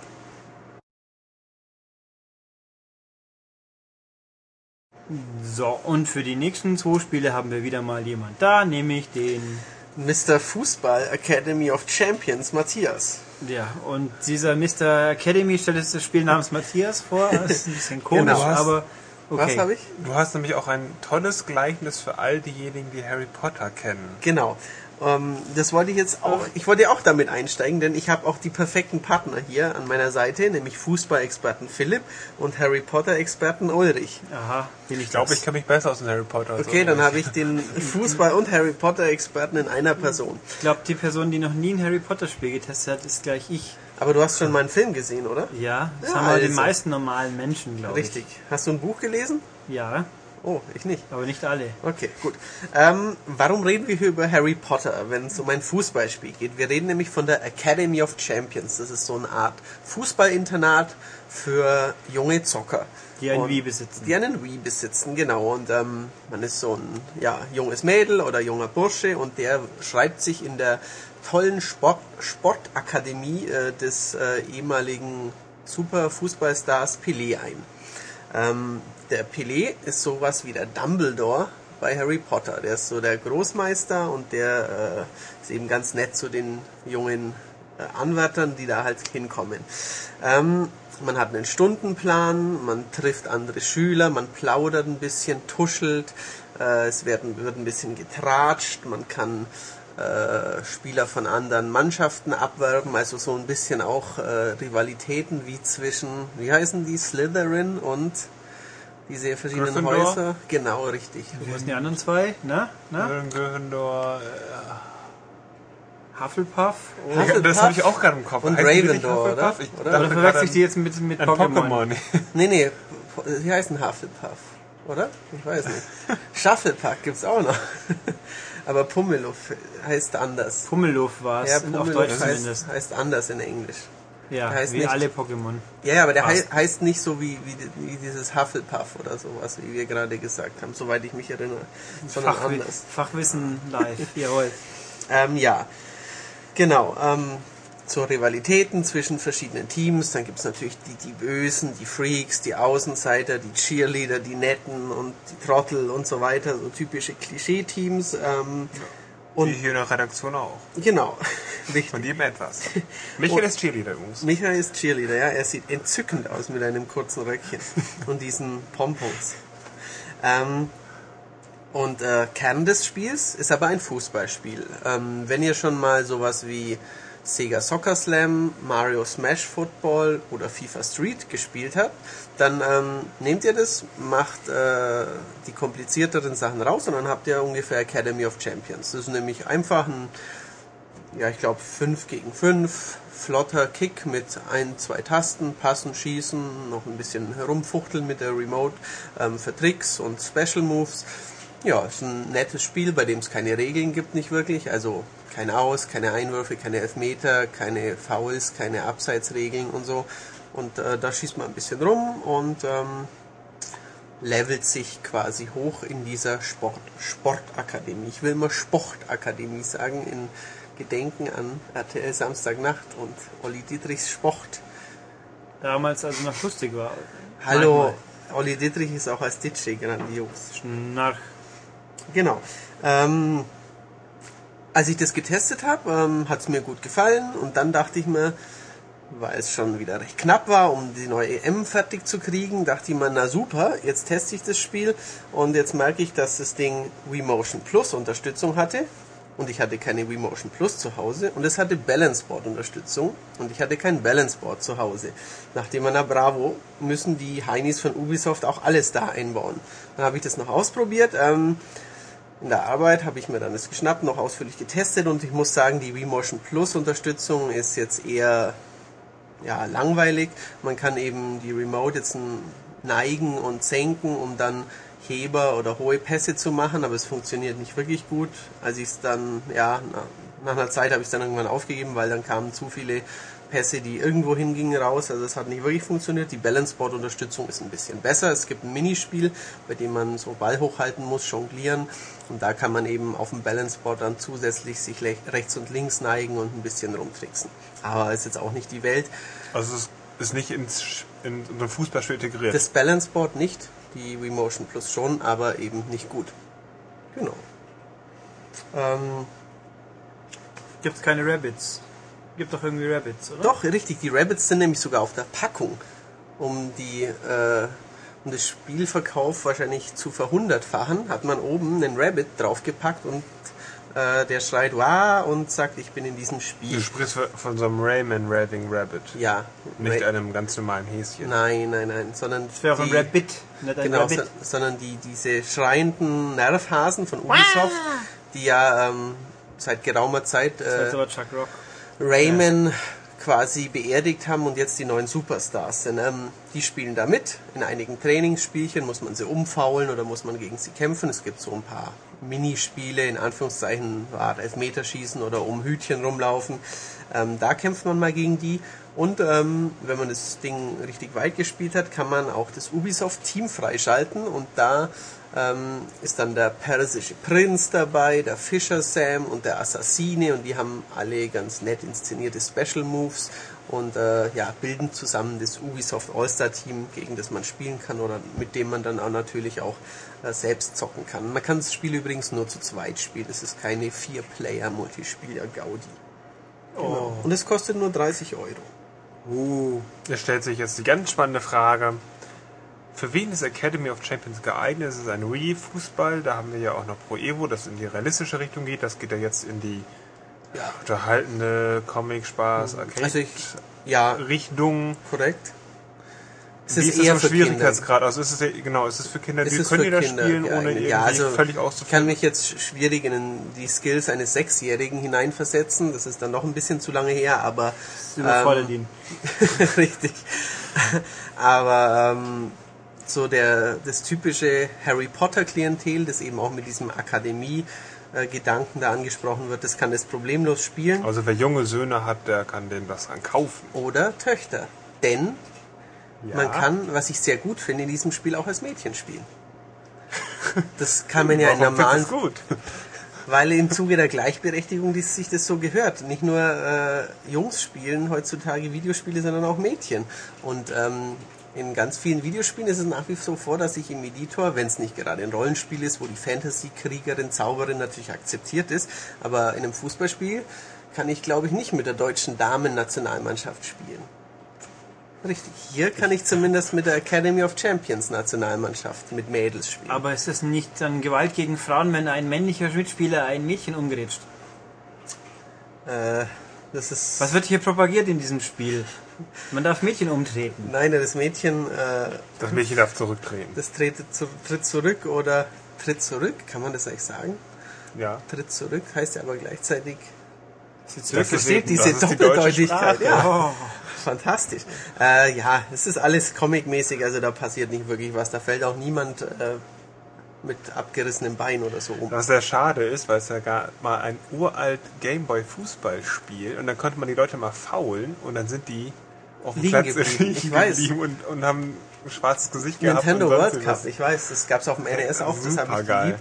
Ähm, da gab es die Grätsche und den Bodycheck als die beiden Tasten, wenn man in Verteidigung war. Und wenn man ordentlich hingelangt hat, dann lagen diese toten oder zumindest betäubten Spieler ewig lang auf dem Rasen rum. Das würde ich wieder haben, sowas. Ja, ich hab's noch.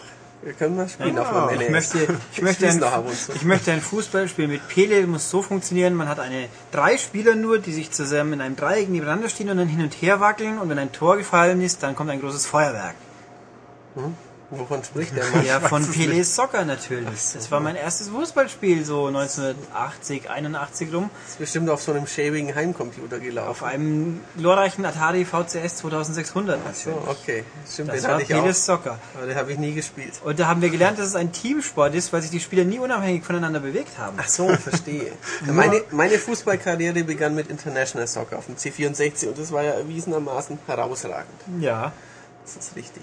Ähm, ein einziges Faktum, das ich bisher unterschlagen habe, ähm, in dem Academy of Champions wird äh, bei dem Rasen, also bei der Darstellung der Rasenfläche, die Erdkrümmung mitberechnet. Ähm, so ein bisschen wie in Captain Tsubasa, also die Kickers. Ähm, Kleinen Fußball. Genau, die tollen Fußballstars oder wie die heißen, da laufen die ja auch immer Stürmen mit äh, weit ausholenden Bewegungen über einen Rasen, der Gen quasi ja, am Horizont verschwindet. Und das ist in dem Fall auch ein bisschen so, da ist der Rasen auch ein bisschen gekrümmt. Ich glaube, das reicht zur Academy of Champions.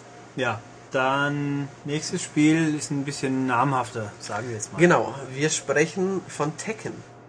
So, Tech Tech Boom. Was?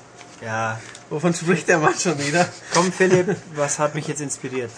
Das ist Äh, Tech Tech Boom. Es gibt so viele Anspielungen. Ein musische, Ähm, meinst, du jetzt, musikalisch meinst du die Hives? zum Beispiel. Ich hasse ja die Hives. Ja, du- ja, ich, mir sind's ja auch wurscht, aber das Lied ist A gut und B hört man es permanent, wenn man Forza spielt, wenn ich es richtig im Kopf habe. Mir sind sie nicht wurscht. Ich mag die Hives nicht, aber ich mag The Chat noch Kennen sie weniger. auch Schweden. Ich habe nichts gegen Du Schweden. hast was gegen Mann und Yao. Ach so, ja, gegen die habe ich auch was. Tja, Aber wir wollen ja hier nicht über meinen komischen Musikgeschmack sprechen, sondern wir wollen über Tekken 6 sprechen. Die nunmehr, wie vielte Episode? Sechste? Nein, die siebte. Es gab ja noch Tekken Tag Tournament. Oh, das habe ich sogar gespielt. Ja. Längere Zeit in Korea im Übrigen gegen richtige Cracks. Ach so. Und hab sowas von Small bekommen. Das denke ich. Äh, ich frage mich ganz, da frage ich mich wirklich bei diesen Prügelspielen, wie die sich solche 40 Schlagkombinationen äh, behalten, das behalten können und die ganze Zeit das abspulen. Ich, war- also bei Tekken Das weiß ich auch ganz nicht. Also ich traurig. kann bei Tekken sicher ein bisschen was und einige Moves, aber ähm, wirklich diese 12, 13 Button-Kombinationen, die in Tekken diese langen äh, Kombos erfordern, wo dann allerdings auch der ganze Energiebalken weg ist, die kriege ich nicht hin. Das muss ich, kann zugeben. jetzt, mir fällt nur so ein, Tekken 6 ist schmerzhaft. Ja? Oh Gott, der war jetzt so platt, dass er nur mehr kapiert hat. Das ist bitter. Was? Ich bin auch befragt. Okay, möchtest du uns aufklären oder? Ja, das, damit hat's zu tun, so ungefähr, ja, aber Okay. Tekken 6 ist schmerzhaft. Na, na, Nein, ich, oh Gott, ich geb's auf. ich, Wer wer es verstanden hat, schreibe Matthias eine E-Mail an podcast.maniac.de, ich werde sie weiterreichen. okay, gut. So, zwei Minuten gelabert, nichts über Noch nichts über das 6 Spiel dem gesagt. siebten Tekken-Spiel gesagt. Genau, richtig. Ähm, es hat lange gedauert, bis neues Tekken kam. Tekken 5 auf der Playstation sah super gut aus, spielte sich sensationell, ähm, war ein hervorragendes Beat'em Up, ähm, eines der bestaussehendsten PS2-Spiele und ähm, ja, ein Publikumsliebling möchte ich sagen, war es dennoch nicht. Ähm, denn es hat sich ein bisschen schlechter verkauft und ähm, ja, wenn man überlegt, als Tekken 3 oder so, dann auch noch Tekken Tag, das waren richtig, richtig große Namen. Da hat jeder noch gedacht, wow, jetzt kommt ein neues Tekken, wie wenn ein neues Gran Turismo oder Metal Gear kommt. Das ist, finde ich, ein bisschen abgeflaucht. Beat'em Ups sind unbeliebter geworden. Dank Street Fighter ist es vielleicht wieder anders, aber ähm, ich habe das Gefühl, Tekken war schon mal größer, der Name. Ähm, auch auf der E3 2005, als Sony diese fantastischen Render-Trailer gezeigt hat, war Tekken noch dabei. Man sah Jin Kasama mit äh, feinsten Hautporn und Schweiß und dann wurde es still. Dann kam irgendwann die Ankündigung, es kommt ein Automat, der auf dem PlayStation Arcade Board basiert. Ähm, das kam dann irgendwann raus und auf Konsole hat niemand mehr wirklich von Tekken was berichtet. Ähm, dann wurde verkündet, Tekken 6 kommt jetzt auch für die Xbox und ähm, ja, jetzt ist es irgendwann gekommen und es ist sehr gut geworden. Äh, für die PS3 auch. Ja, ja, natürlich, für die Wir wollen das PS3 noch kommt es schon auch noch, klar. Nicht, dass es auf einmal exklusiv ist. Nein, nein, nein, so weit geht Namco Bandai dann nicht. Ähm, es ist ein sehr, sehr gutes Beat'em Up geworden. Es hat 40 Kämpfer dabei, mehr als je zuvor in der Tekken-Serie. Sechs neue, die ich äh, komischerweise alle cool finde. Ähm, ganz voran die Alisa Boskonovic, ein äh, Manga-Mädel Android, die ihren Kopf abnehmen kann und dem Gegner dann überreicht, dass der dann wie eine Bombe explodiert, der Kopf. Ähm, sie hat äh, Kettensägen in ihren Cyborg-Armen und Da kann mit mir- Flügeln durch die Arena Da fällt mir fliegen. das für sein She Gives Head. Ja, das verstehe ich sogar. Großartig. Aber das ist nicht jugendfrei, wenn wir das jetzt erklären würden. Wir haben ja schließlich auch. Podcast-Hörer. Oder einen 18 Blowjob, wenn es in Luft geht. Ja, richtig. Oh Mann, Ein. Blow-Up-Job in dem Fall. Äh, Gott, im Himmel. Schweigt, beschämt. Beschämt, ja. Ähm, die ganzen coolen Tekken-Leute, nicht alle, aber Jun ist zum Beispiel nicht dabei, aber ein Großteil der coolen Tekken-Kämpfer sind wieder Brian dabei. Fury. Brian Fury ist auch dabei, aber ich sprach gerade von den coolen Kämpfern. Nein, Einer Brian ist cool. Ich bin nur schlecht mit Brian, deswegen mag ich ihn nicht. Aber Horang ist dabei, Jin ist dabei, Law ist dabei, Heihachi ist dabei, Yoshimitsu, den man natürlich auch, aus- auch aus Soul Calibur kennt, ist wieder dabei. Ähm, plus sechs neue, insgesamt 40. Ähm, tolles Prügelspiel, sehr flüssig, sehr schnell. Die Kombos wurden noch ein bisschen gestärkt. Ähm, man bounced jetzt auch vom Boden ab, also noch mehr Juggle-Kombos, ähm, was auf den höhere, höheren Schwierigkeitsstufen dann auch dazu führt, dass einen der Computergegner förmlich äh, hoch, runter, links und rechts rumprügelt, ohne dass man viel machen kann. Ähm, aber gut, das ist Tekken. Ähm, Das- Bounce. Zum Stichwort Bounce haben eigentlich die, die ganzen freundlichen Wesen wie Anna und Nina und äh, Christi auch diese ungewöhnlichen Wachstumsschübe erleben dürfen oder müssen, die es bei Soul Calibur 4 gab? Nein. Oh. Ähm, die Damen sind äh, ziemlich sexy, haben teilweise auch heiße Klamotten an, ähm, aber sind jetzt äh, nicht zum Brustimplantator geschickt worden vor diesem Release. Also das äh, trifft nicht zu, nein. Ähm, nach wie vor finde ich bei Tekken die männlichen, bis auf eben Alisa, die neue, finde ich die Männer schon deutlich cooler. Also da, da gibt es schon wirklich coole Säue, mit denen ich auch äh, ja, gerne mal kämpfe. Richtig. Ja. Äh, Ähm, Tekken 6 hat doch einen ganz tollen, zumindest groß angekündigten Ja. Story-Action-Modus. Äh, Genau. den es denn in den Vorgängerteilen gab es ja auch schon sowas Genau. ähnliches, der Tekken Force-Modus. Tekken Force So komisch in Pseudo-3D Genau, das gab's eigentlich- rumlatschen und Ja. prügeln und Genau, überleben. richtig. Ähm, Das ist doch jetzt in aufgebauter Version in Tekken 6 da drin. Korrekt, du nimmst mir schon fast alle Informationen vorweg. Ähm, es ist wieder ein Modus wie Final Fight, wie Streets of Rage, wie Cadillacs and Dinosaurs zum Beispiel drin, durch die Straßen laufen und rumprügeln. Ähm, war in den Vorgängern so ein bisschen nebenher enthalten, ist diesmal, war, hat nie besonders gut funktioniert, muss man sagen, ist diesmal auch dabei, funktioniert ein bisschen besser, aber noch nicht hervorragend. Die Steuerung ist ein bisschen ungenau, ähm, KI ist nicht vorhanden, die Levels wiederholen sich schnell, sind rechtwinklig, haufenweise mit Klonkriegern gefüllt und haben immer den gleichen Aufbau.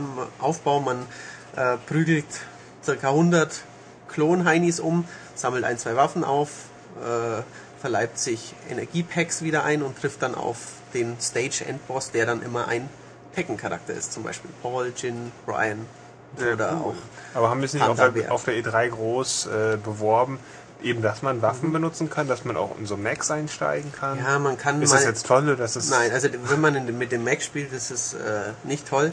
Ähm, aber das, äh, der Mac kommt nur ganz am Rande vor, also das ist nicht so wild.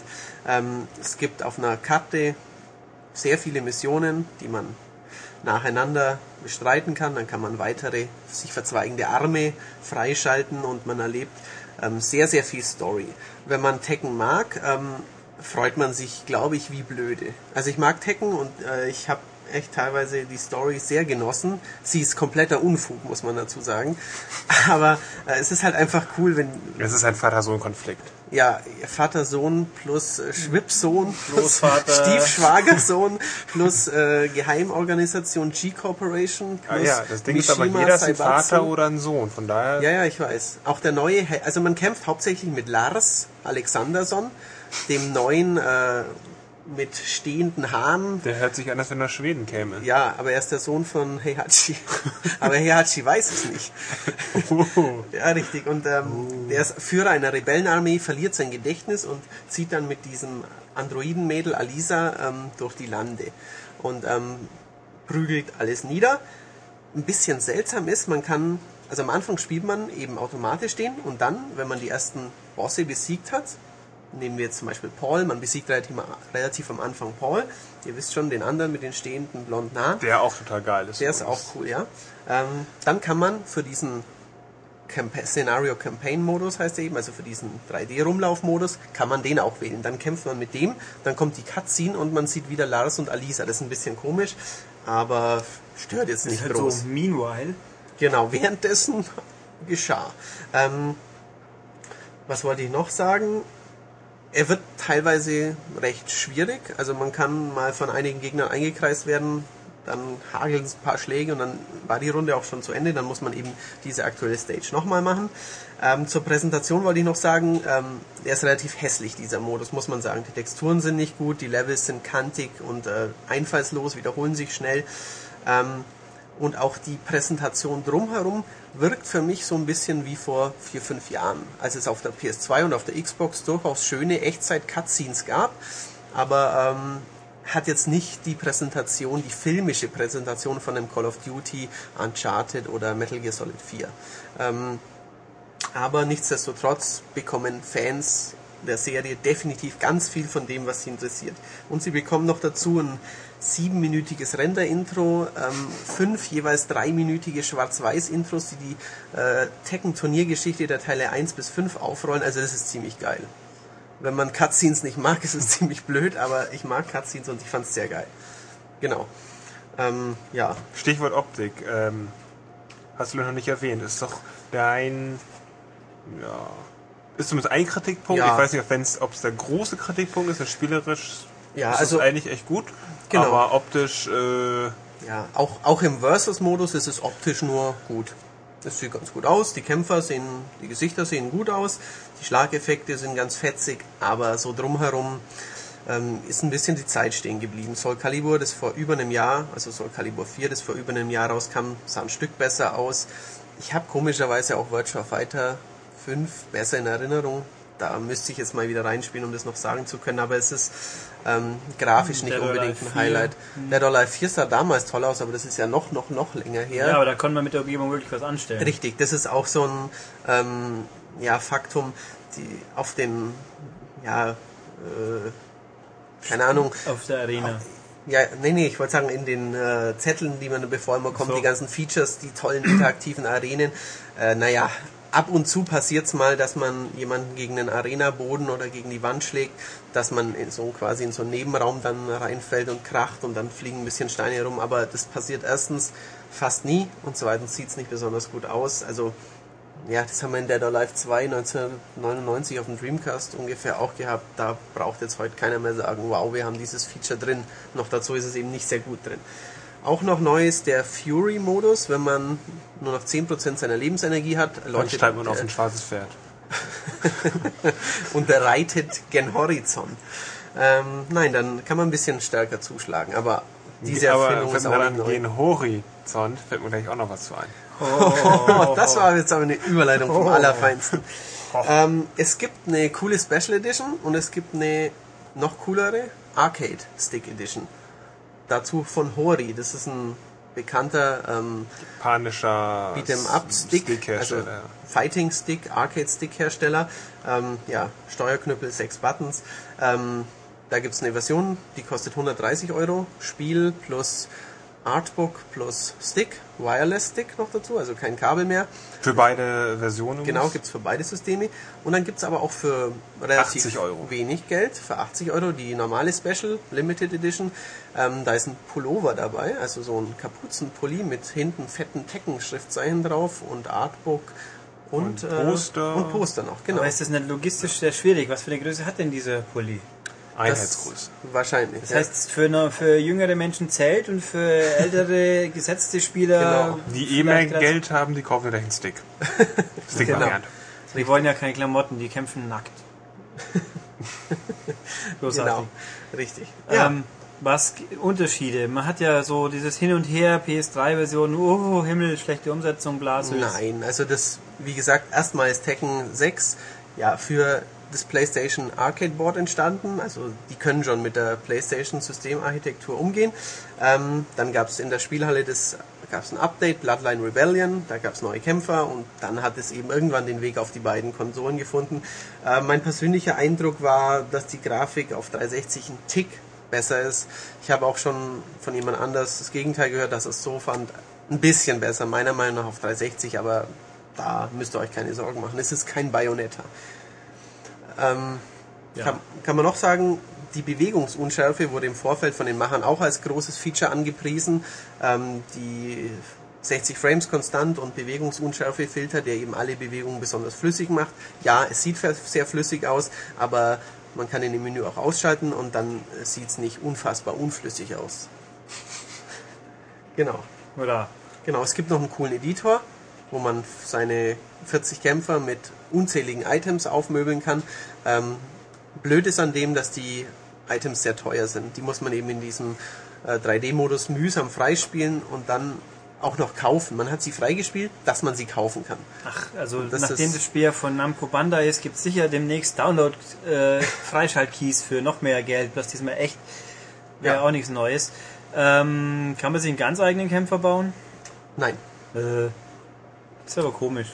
Das geht nicht. Man kann ähm, Klärt uns auf, was meint ihr damit ganz genau, ein Kämpfer bauen? Also Halt ganz eigenen Kämpfer bauen. Also dem quasi dem eigenen Muss zu. Nein, nein, ich ordnen. meine einfach optisch. er meint wie im Wrestling-Spiel quasi. Oder auch bei. Geht es nicht bei Soul Calibur auch? Bei Soul Calibur ähm, geht mehr im Editor. Da Ja. kann man eben alles von, also man kann auch, aber man kann auch hier die Haare ändern. Aber bei Soul Calibur ist es komfortabler, muss man sagen. Und es geht ein bisschen ich- mehr. Aber auch hier kann man viel Haare, Frisuren, Schmuck, Hüte. Eben habe ich nicht gesehen, dass du auch einen Charakter schön äh, veredelt hast, um ihm eine historische Persönlichkeit nahezukommen. Ja, ähm, der gute Dragunov, ein Neuling aus dem Dark Resurrection Update von Tekken 5 übrigens. Ähm, ein sehr cooler Typ meiner Meinung nach. Ähm, es gibt ein Kostüm, wo er eine russische Militäruniform anhat. Die sieht aber auch aus wie andere Militäruniformen, die in Deutschland früher getragen wurden ein bisschen. Dann hat er noch kurzes schwarzes Haar.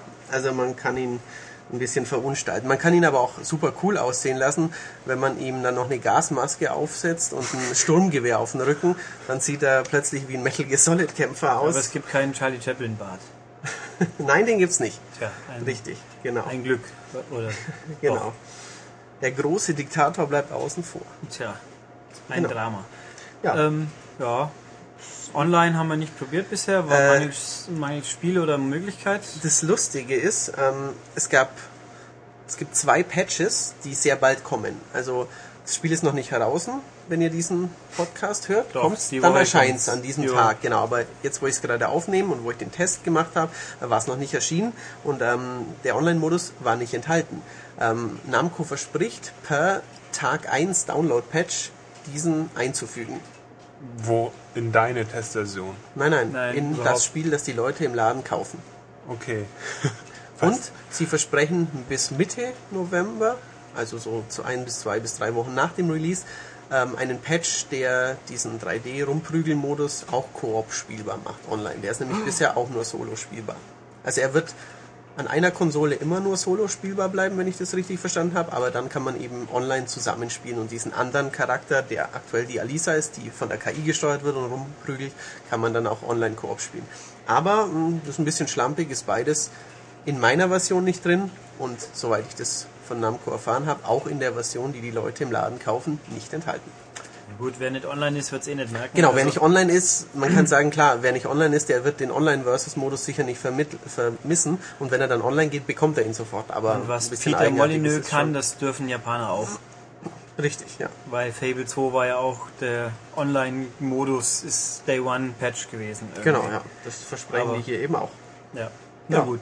Klasse Spiel, gefällt mir sehr gut, aber es hat eben auch seine Macken, wie ihr gehört habt. Jo.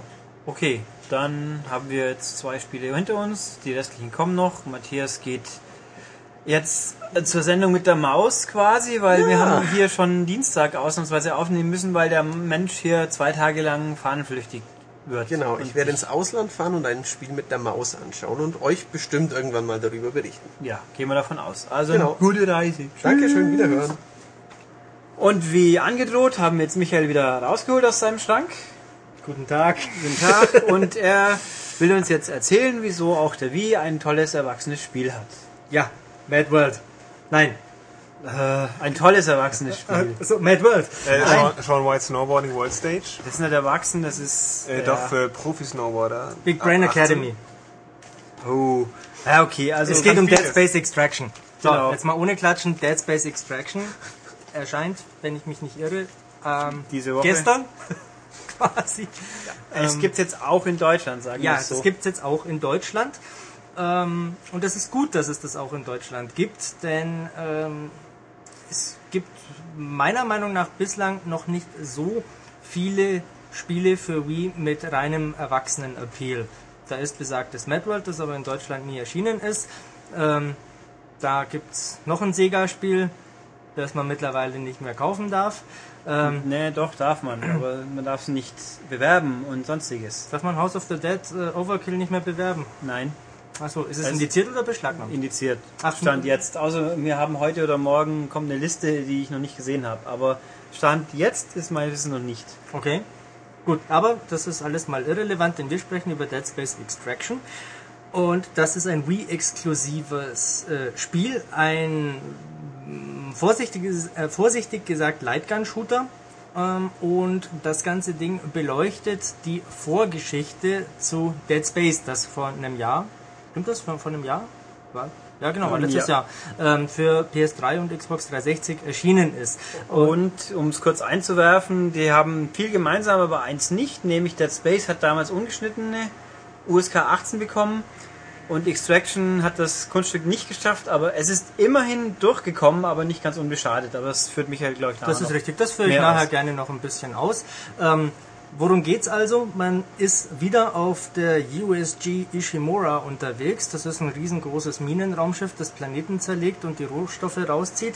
Und ähm, im Umfeld dieser Ishimura äh, wird nach einem sogenannten Marker gesucht. Ein Marker ist ein sonderbares Artefakt. Das erinnert mich alles ein bisschen an Kubricks 2001. Ähm, beziehungsweise eigentlich ist es ja von Arthur C. Clarke. Ähm, aber egal. Und dieser Marker macht, dass die Leute, die damit in Kontakt kommen, äh, anfangen zu spinnen, die werden verrückt, die äh, verwandeln sich ganz abson in absonderliche Gestalten. Das weiß man alles ja schon aus Dead Space.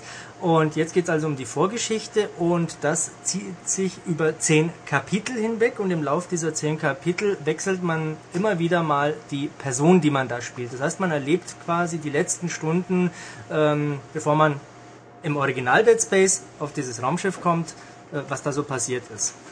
Und das ist äh, ganz interessant gemacht und das setzt ziemlich ausgiebig auf Cutscenes. Äh, obwohl Kojima nicht im Abspann auftaucht, äh, sind die ziemlich lang.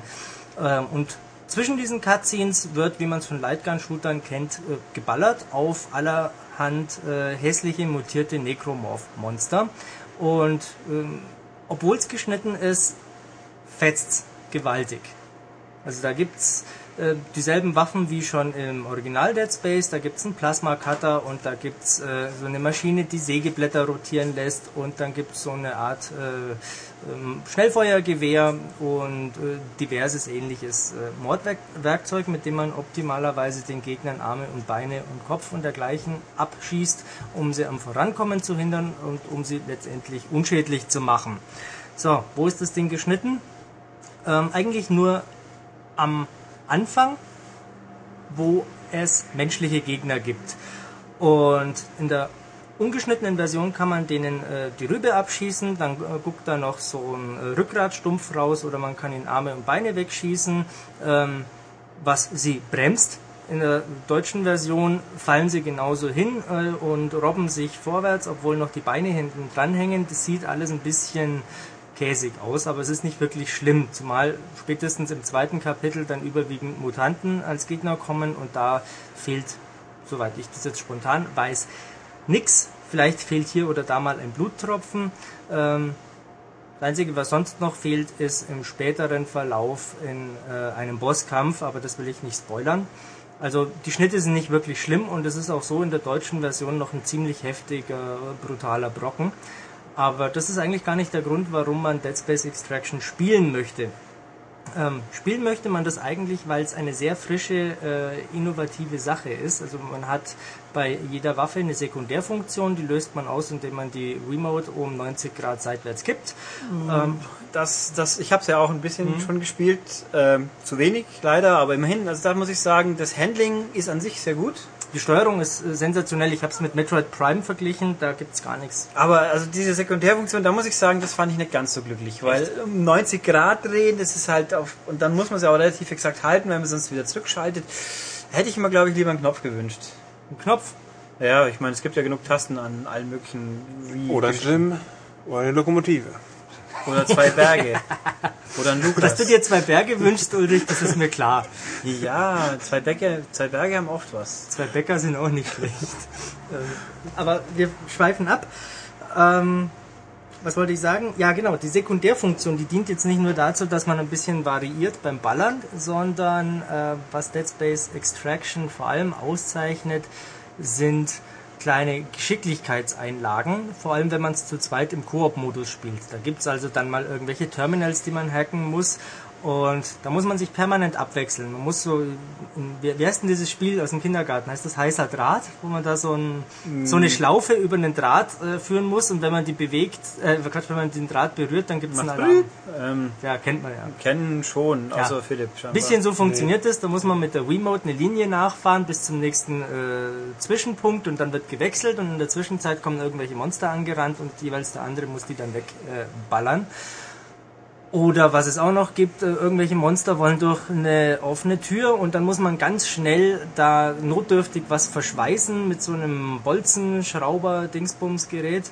Ähm, das sind so kleine Einsprengsel, die machen das Ganze ziemlich unterhaltsam. Und was der Oberknaller ist, ist während der langen Cutscenes, wo permanent so die Kamera mit Kuhschwanzwackeln hin und her saust, ähm, kann man prima seinen Mitspielern die äh, ganzen Items, die da rumliegen, vor der Nase wegschnappen, weil es auch in Dead Space Extraction den Stasis-Strahler gibt. Mit dem, Stasis-Strahler ist was anderes, Quatsch, äh, den Telekinese-Strahler gibt's und da kann man entfernte Objekte im Hintergrund heranziehen, also sowas wie Munition oder Lebensenergie und dergleichen.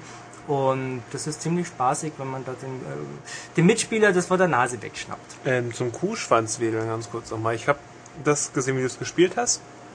Und in zwei Minuten erkannt, dass es gar nichts für mich ist, weil dieses Bild permanent, also der Bildschirm ist permanent in Bewegung die ganze Zeit, weil der sich immer umguckt und ein bisschen so, so, ja, sich bewegt die ganze Zeit und die Kamera ist super unruhig. ist sehr und- kinetisch. Ja. Ja. Und ich krieg da ganz schnell, wie nennt man es, Motion Sickness. Also sowas ist gar nichts für mich. Und sollte man wissen, das ganze Spiel ist so, richtig? Ähm, das geht das ganze Spiel über so. Man sollte das wissen. Ich habe es vorher schon gesagt, die Cutscenes sind relativ lang und es wäre natürlich ziemlich langweilig, wenn da keine Dynamik drin wäre. Das glaube ich nämlich auch, das ist so dieses vorgetäuschte, oder bewegt sich was und Genau. der Typ ist wirklich aktiv da, weil man ihn dann eigentlich nicht steuern kann, sondern er, also er ist auf Schienen quasi und äh, ich kann Genau. nur den, das Ja, Fadenkreuz nicht, bewegen. nicht immer, aber ziemlich. Also ich habe, um jetzt wieder meine Erfahrung von einem Kapitel einzuwerfen, ähm, es geht sehr, sehr dynamisch, es geht dauernd in Bewegung, aber es gibt manchmal Passagen, wo man sich kurz umschauen kann. Richtig. Aber nur kurz. Also man kann nicht einfach, ich gucke jetzt mal, wenn ich fertig bin, geht schon weiter. Nix, irgendwann geht's von ja, aber alleine dieses weiter. Kurzes gab es schon bei der Die Hard Trilogy, dass Äh. ich mich umgucken konnte, als Lightgun-Shooter. War das so? Ja. Bin mir Ich nicht ganz sicher. Kann man sich da umsehen? Ja, nee, es gibt es gab Also- alternative Wege. Ja, man kann mit dem Fadenkreuz in irgendwelche Richtungen gehen und dann schon leicht beeinflussen. Nicht Ja, so ich super doll, aber schon ein bisschen. Also Also, ich da habe das bei- äh, 50 Mal Bei durchgespielt, Dead glaube ich. Space gibt's schon ein bisschen mehr und aber vor allem ist es auch relativ relevant, weil man immer irgendwelche Munition oder irgendwas findet und wenn man halt zu richtig. lahmarschig ist, wie ich beim ersten Mal, dann verpasst man sowas ganz gerne. Ja, weil du nicht damit gerechnet hast, dass in dem Ja. Spiel sowas drin ist. Genau, so ist es. Und äh, was dein Kuhschwanzwackeln äh, betrifft, Das Glühwürmchen. das. Ne? Ja, ne, das gibt's auch, aber das erzähle ich jetzt nicht. Ähm, Oh. man ist da schon ziemlich mit dabei. Ist ja klar, da, da passiert was auf der Ishimura, da verwandeln sich plötzlich alle Leute in irgendwelche äh, Ungestalten. Äh, klar schaut man sich da hektisch, panisch um, könnte ja einer hinter einem stehen. Ähm, wenn man das selber spielt, dann ist das schon okay. Bisschen ätzend ist es natürlich, wenn man dann äh, irgendwas aufsammeln möchte oder wenn man irgendwas treffen möchte und die Kamera wackelt so. Aber das gehört ja mit zum Genre dazu. Das ist bei äh, Resident Evil Dark Side Chronicles auch nicht großartig anders. Da wackelt es auch immer, wenn man treffen möchte. Sonst wäre es ja auch zu einfach. Aber jetzt kommt der Clou. Wer keinen Bock auf Story hat und äh, wen lange Cutscenes nerven, der spielt einfach den Challenge-Modus. Denn da gibt es, ich weiß nicht mehr wie viele, aber auf jeden Fall einige Levels, wo eine Gegnerhorde nach der anderen kommt. In zehn Wellen sind es pro Abschnitt insgesamt. Und da geht es um die Essenz. Da wird geballert. Da kommen Monster, weghauen, Munition aufsammeln, schießen, schießen, schießen. Story ist nicht. Also, auch daran hat der Entwickler gedacht. Visceral Games übrigens, die ja auch Dantes Inferno machen, die auch ähm, Dead Space 2 machen, das aber noch in der Konzeptionsphase ist und die ja auch schon äh, Dead Space Teil 1 gemacht haben, da aber noch Electronic Arts Redwood Shores hießen. Ja. Ja, Ähm, also was mir auch, also Präsentation haben wir ja schon gesagt, ist sehr, sehr, sehr gut. ganz, ganz tolles. äh, Für wie Spiel sieht's richtig gut aus. Das sieht äh, sensationell gut aus, finde Ja. Auch wenn man natürlich die meiste Zeit wieder in äh, dunklen Gängen herumläuft, aber man kommt ja auch an Orte, die es im ersten Teil schon gab, so die Kommandobrücke und dergleichen. Ähm, es gibt auch wieder eine äh, Szene, in der man ein Geschütz bemannt und dann auf ähm, heranfliegende Gesteinsbrocken schießt und das funktioniert diesmal viel besser als auf 360 und, Wii, äh, und PS3. Kann mich düster erinnern, ja. Ähm, was, was man auch sagen muss, das Spiel ist exzellent vertont, Ja, aber, nur nicht auf Englisch. Genau, nur Englisch. Und die Untertitel sind auch völlig okay. Das Problem ist halt, dass man in dieser ganzen Hektik, wenn man wirklich mitlesen muss, um das zu verstehen, was durch die Soundkulisse auch englischsprachig, englisch äh, können Menschen gut tut, sage ich jetzt mal, das lenkt auch ein bisschen ab. Also es ist ein bisschen anstrengend. Da so, gebe ich dir absolut recht. so toll es auch ist, also wobei ich sagen muss, sie muss die Dead Space, das normale, die deutsche Synchro war auch extrem gut. Wenn sie alle so wären, dann müsste ich nicht oft auf Englisch spielen. Das ist äh, sicherlich ein Punkt. Ähm, also normalerweise vermisse ich eine deutsche Sprachausgabe persönlich nicht. In dem Fall war es tatsächlich so, weil während ich da auf dem Bildschirm schaue, äh, mich irgendwelche brüllenden Viecher anspringen und dann noch zwei Leute irgendwelche Fachbegriffe austauschen und im Hintergrund wummert Industrial Sound. Äh, ja, nee. Irgendwo hört's auf. Da kann ich dann nicht mehr so ganz folgen. Aber es macht nichts. Das Spiel macht trotzdem enorm viel Spaß. Ja, und hat sich offensichtlich in Amerika so gar nicht verkauft. Das war ja bei äh, GTA äh, Chinatown Wars schon so. Ja. Und bei Mad World war es ja auch nicht anders. Ja, da überrascht mich auch nicht. Aber nee, irgendwo, es gab die, die Info in der ersten, im ersten Monat, glaube ich. Oder war es die erste Woche? Also auf jeden Fall ein Zeitraum, wo es auch schon erschütternd genug ist, 9000 verkaufte Dead Space Extractions. Autsch. Was der Producer auch drauf schiebt, dass es EA nicht promoted hätte so richtig. Ähm, das kann ich nicht beurteilen, was die da in Übersee gemacht haben. Ähm, also finde ich schon, ja, es ist irgendwie traurig, aber auf welcher Konsole sollte man das Spiel in der Form sonst machen?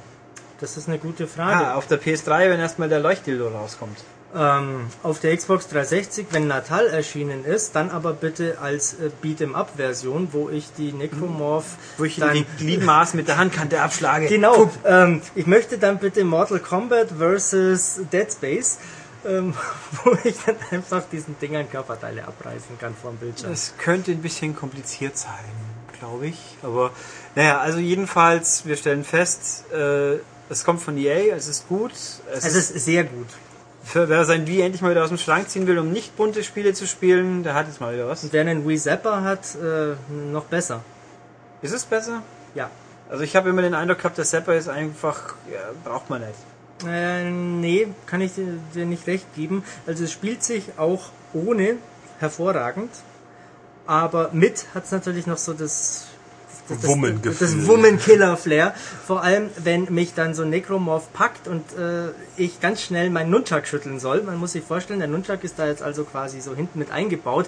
Dann muss ich so richtig äh, ausholen und mit der äh, Waffe durch die Luft äh, fuchteln und schlagen. Ähm, da bin ich dann schon mittendrin. Ja, der Cat, äh, deine Bundeswehr äh, zurück. Nein, Mit dem G3 fuchtelt schon nicht so rum, glaubst du Nein, mir? das G3 ist ein bisschen schwerer. Ja, und das war froh, wenn man es nicht tragen muss. Na gut. Hattest du etwa einen 10-Kilo-Schein, Ulrich? Nein, ich hatte keinen. Ich war top gesund und super sportlich laut Bundarzt, was mich immer wieder Aber fasziniert. du warst doch im Stabsdienst. Ja, Während ich draußen im Dreck rumgerobbt bin und, äh, und gegen die Taliban ich hatte gekämpft auch habe. eine Grundausbildung, der Herr, ja. Tatsächlich. Tja, ich war sofort äh, Kommandeur. Ja. Vom Computer. von der In Brücke der aus. Zivi-Staffel. Naja, gut, also dann, ja, schönes, schönes, schönes Wii-Spiel. Gehen wir zu schönes, auch Wii-Spiel, allerdings habe ich die anderen Versionen gespielt. DJ Hero. Ich habe DJ Hero nicht auf Wii gespielt. Nee, ich auch nicht, hätte ich gesagt. Achso, stimmt, ja. Ha. ha, jetzt aber. Gut, wir haben also alle DJ Hero gespielt. Und äh, holen wir mal ein bisschen aus. Musikspiele sind ja ein furchtbar populäres Genre bei den Herstellern, vor allem bei den Käufern geht's langsam auch. ähm, und Activision in dem Fall hat ja beschlossen, jede Woche brauchen wir ein neues Musikspiel. So fühlt sich zurzeit an. Ja, aber es gibt auch mal Musikspiele, wo man nicht mit Gitarre oder nicht mit Drums hauptsächlich spielt oder auch nicht singen muss. Du meinst Lego Rockband auf dem DS? Ja, das, das ist noch Embargo, da reden wir nicht drüber. Ach so. Genau. Nein, also Activision hat mal. Hui. hat mal beschlossen, jetzt machen wir auch mal noch ein anderes Musikspiel. Und das nennt sich DJ Hero. Zwei andere machen sie gleich. Aber Band Hero wird ignoriert. Band Hero ist, ne, das kommt nächste Woche. Das, das dürfen wir ja noch nicht drüber reden, weil irgendjemand in Amerika blöd ist. Was wir nicht alles dür nicht dürfen. Ja, aber gut, das Band Hero nächste Woche, diese Woche DJ Hero. Es ist auch ein Musikspiel, aber hier ist man ein DJ. Wie überraschend bei dem Titel. Ja, wir reden jetzt übrigens über PS3 360 Version. Es gibt es auch für PS2 und, Wii. Genau, und Wii und PS2 haben wir nicht gespielt. Was, glaube ich, nichts macht. Nö. Wo sind die Unterschiede? Wie sieht's mit Das sieht Download-Content schlechter aus? aus. Auf dem Wii kann man auch downloaden. Auf Okay. der PS2 nicht. Song, äh, Songvielfalt? äh, sollte die gleiche sein, so ich informiert bin. Also, mir, der Punkt ist, man braucht wie bei den, beim gängigen Musik, Musikspiel heute üblich einen Zusatzcontroller, den kriegt man mit dazu. Das Ganze kostet im Set 100 Euro ungefähr.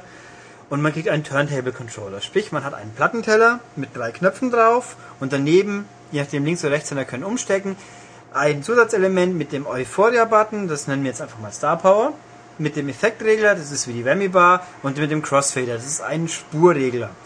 Weil nämlich hier spielt man ein Lieder nach auch, aber nicht nur ein Lied, sondern einen Mix aus zwei Liedern. Und ja, da laufen dann lustige Symbole auf einen zu, auf drei Spuren, muss man Knöpfchen drücken. Es gibt den Scratch-Symbole, da muss man auf den Knöpfchen bleiben und den Plattenteller vorher, vor und zurück bewegen, so witty, witty, witty. Das hat jetzt jeder gesehen. Ich beobachte schon die ganze Zeit, wie du das alles so schön hier in der Luft nachgestikulierst. Ähm, Ach, unsere Hörer haben Fantasie. Tatsächlich. Ja. Gut, also man muss halt den Plattenteller vorher hin zurück bewegen oder wenn halt die Linien, die eingezeichnet sind, äh, abweichen, muss man dem Crossfader den Regler nach links, rechts bewegen. Ähm, ja, das klingt ein bisschen kompliziert, ist es auch. Also wenn man so Leuten, die es vorher noch nicht gespielt haben, zuschauen, dann ist das ganz spannend, gell Philipp? Was? Ja, Philipp ja. ist eingeschlafen. Liest nochmal schnell im Test nach, wie es denn geht, dass er morgen nicht wieder Nein, so auf die nein. Fresse kriegt wie gestern. Beim G äh, DJ Hero spielen. Ach so. Nein, ich habe Hab doch gehört, du warst ziemlich schlecht. Ich war schlecht, ja. Ich bin ein schlechter DJ, glaube ich. Aber das liegt daran, dass er meine Scratch-Elemente nie erkannt hat. Ja, Philipp hat das mit dem Button-Timing noch nicht so verinnerlicht. Das kann ich nachvollziehen, das ging mir am Anfang auch so. Ich habe mir übrigens, äh, warum ich abgelenkt war, ich habe mir die Songliste nochmal durchgelesen und Ja. guck, was es totales gibt. Es gibt nämlich 93 Remixe. Genau, 93 Remixes mit Pi mal Daumen 100 Liedern, da kommen also einige öfters vor, da werden wir nachher noch ein paar Namen durch die Gegend schmeißen, aber vorher möchte ich nochmal an, das- an das Lenksteuer-Spielelement, also es hat Grundkonzept Guitar Hero mäßig, aber es spielt sich wirklich ganz anders, kann man schon sagen, glaube ich. spielt sich definitiv anders. Und ähm, hat mehrere Schwierigkeitsgrade, die sich hier auch wirklich spürbar auswirken. Also auf einfach, das ignorieren wir, weil das ist total langweilig Ja. auf, auf sehr einfach war es, glaube ich. Dann gibt's halt einfach, da fällt der Crossfader weg, da muss man sich also nur um die Buttons und die Scratch-Elemente kümmern. Und ab Mittel wird's interessant, weil bei Mittel kommt der Crossfader dazu, was tatsächlich schon einigermaßen schwierig sein kann, weil man muss wirklich mit beiden Händen unabhängige Sachen machen und das auch koordinieren können. Auf Mittel geht's aber noch. Auf schwer, auch wenn Michael bei den ersten Liedern ist es noch nicht so, aber relativ bald wird's richtig schwer, weil auf Mittel kann man nicht nur einfach scratchen, sondern es wird einem gesagt, in welche Richtung man scratchen muss. Also nach vorne oder nach hinten. Und es gibt dann mehrere, dass man mal mehrere Knöpfe auf einmal drücken muss und so weiter. Das kommt dann schon ganz schön heftig. Also der Sprung von Mittel auf schwer wird bei so ab der Hälfte der Lieder ganz schön heftig. Ja, weißt du, Ulrich, ich bin halt äh, ein geborener DJ. Ich finde ja auch Julia Siegel toll. Ja. Und Nadel natürlich, die sich Nee, auch die mal nicht. daran gewagt hat. Ja, bleibt wieder die Frage, wieso hat Activision keine Spokesperson in dieser Prominenzklasse verpflichtet für dieses Spiel?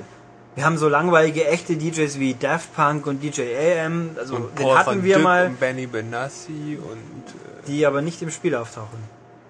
Benny ja, aber als Benassi- Remix. Ja, das das kann ich ja Dyk auch. prima erklären. Ähm, ich habe ja da mit Activision auch schon diskutiert. Äh, Ich finde ja Hintergrundgrafik bei Musikspielen immer eh total für die Katz. Ähm, schaut ja eh kein Mensch drauf. Also ich, ich bin ja immer konzentriert auf Ah. mein Turntable oder auf meine Notenlinie. Und mir das ist wurscht. DJ Hero noch viel stärker der Fall. Das ist noch viel mehr beschäftigt mit diesem, was muss ich eigentlich jetzt schnell drücken und drehen und sonst wie was. Das man kriegt wirklich nicht, man kriegt gar nichts mit Ja, eigentlich. Nein. Also es gibt, aber es gibt die Partyplay-Funktion. Das ist, da kann man ein Auto Autoplay machen. Also da läuft das Spiel von alleine. Das heißt, ich kann mir die Grafik anschauen, die ganz gut ist. Sie haut einen nicht weg, aber die Umgebungen und die animierten DJs sind, sind gut. Ja, ist okay. Kann man lassen. Ähm, und vor allem, man kann die Musik anhören, weil im Gegensatz zu Guitar Hero und Co., wo halt einfach das Lied ist, das man womöglich kennt, sind das hier ja eigene Mixes. Also es werden immer wirklich zwei Lieder zusammengemischt von Profi-DJs teilweise, eben erwähnte Daft, ne, Punk hat gar nicht remixed, äh, DJ Shadow und DJ AM und DJ Yoda. DJ Yoda, der hat die schlechtesten Mixes gemacht. Der liegt Meine doch heute in London auf, oder? Gestern. Der hat gestern. Gestern? Ja, Ach, du bist echt total nicht up to date. also sagen Also wir einfach, Sorry, Mann. Also echt, wir gestern in London mega am Abhängen sagen und wir doch DJ Yoda einfach gehört. Mittwoch, dann sind wir neutral drauf. Das Ach so. stimmt trotzdem. ja, aber Mittwoch war doch vorgestern. Oder gestern. Ansichtssache. Genau. Ähm, also halt prominente DJs. Wen haben wir denn noch gehabt? Äh, Grandmaster Flash hat zum Beispiel, das war ja so der Prototyp-DJ. Also die haben auch gemixt. Und es ist wirklich, es klingt fast immer gut, würde ich sagen. Und es ist halt eben auch anhörenswert, weil eben nicht das Lied kenne ich aus dem Radio tausendmal, sondern hier ist ein cooler Mix. Und diese Autofunktion ist in der Hinsicht ganz schön.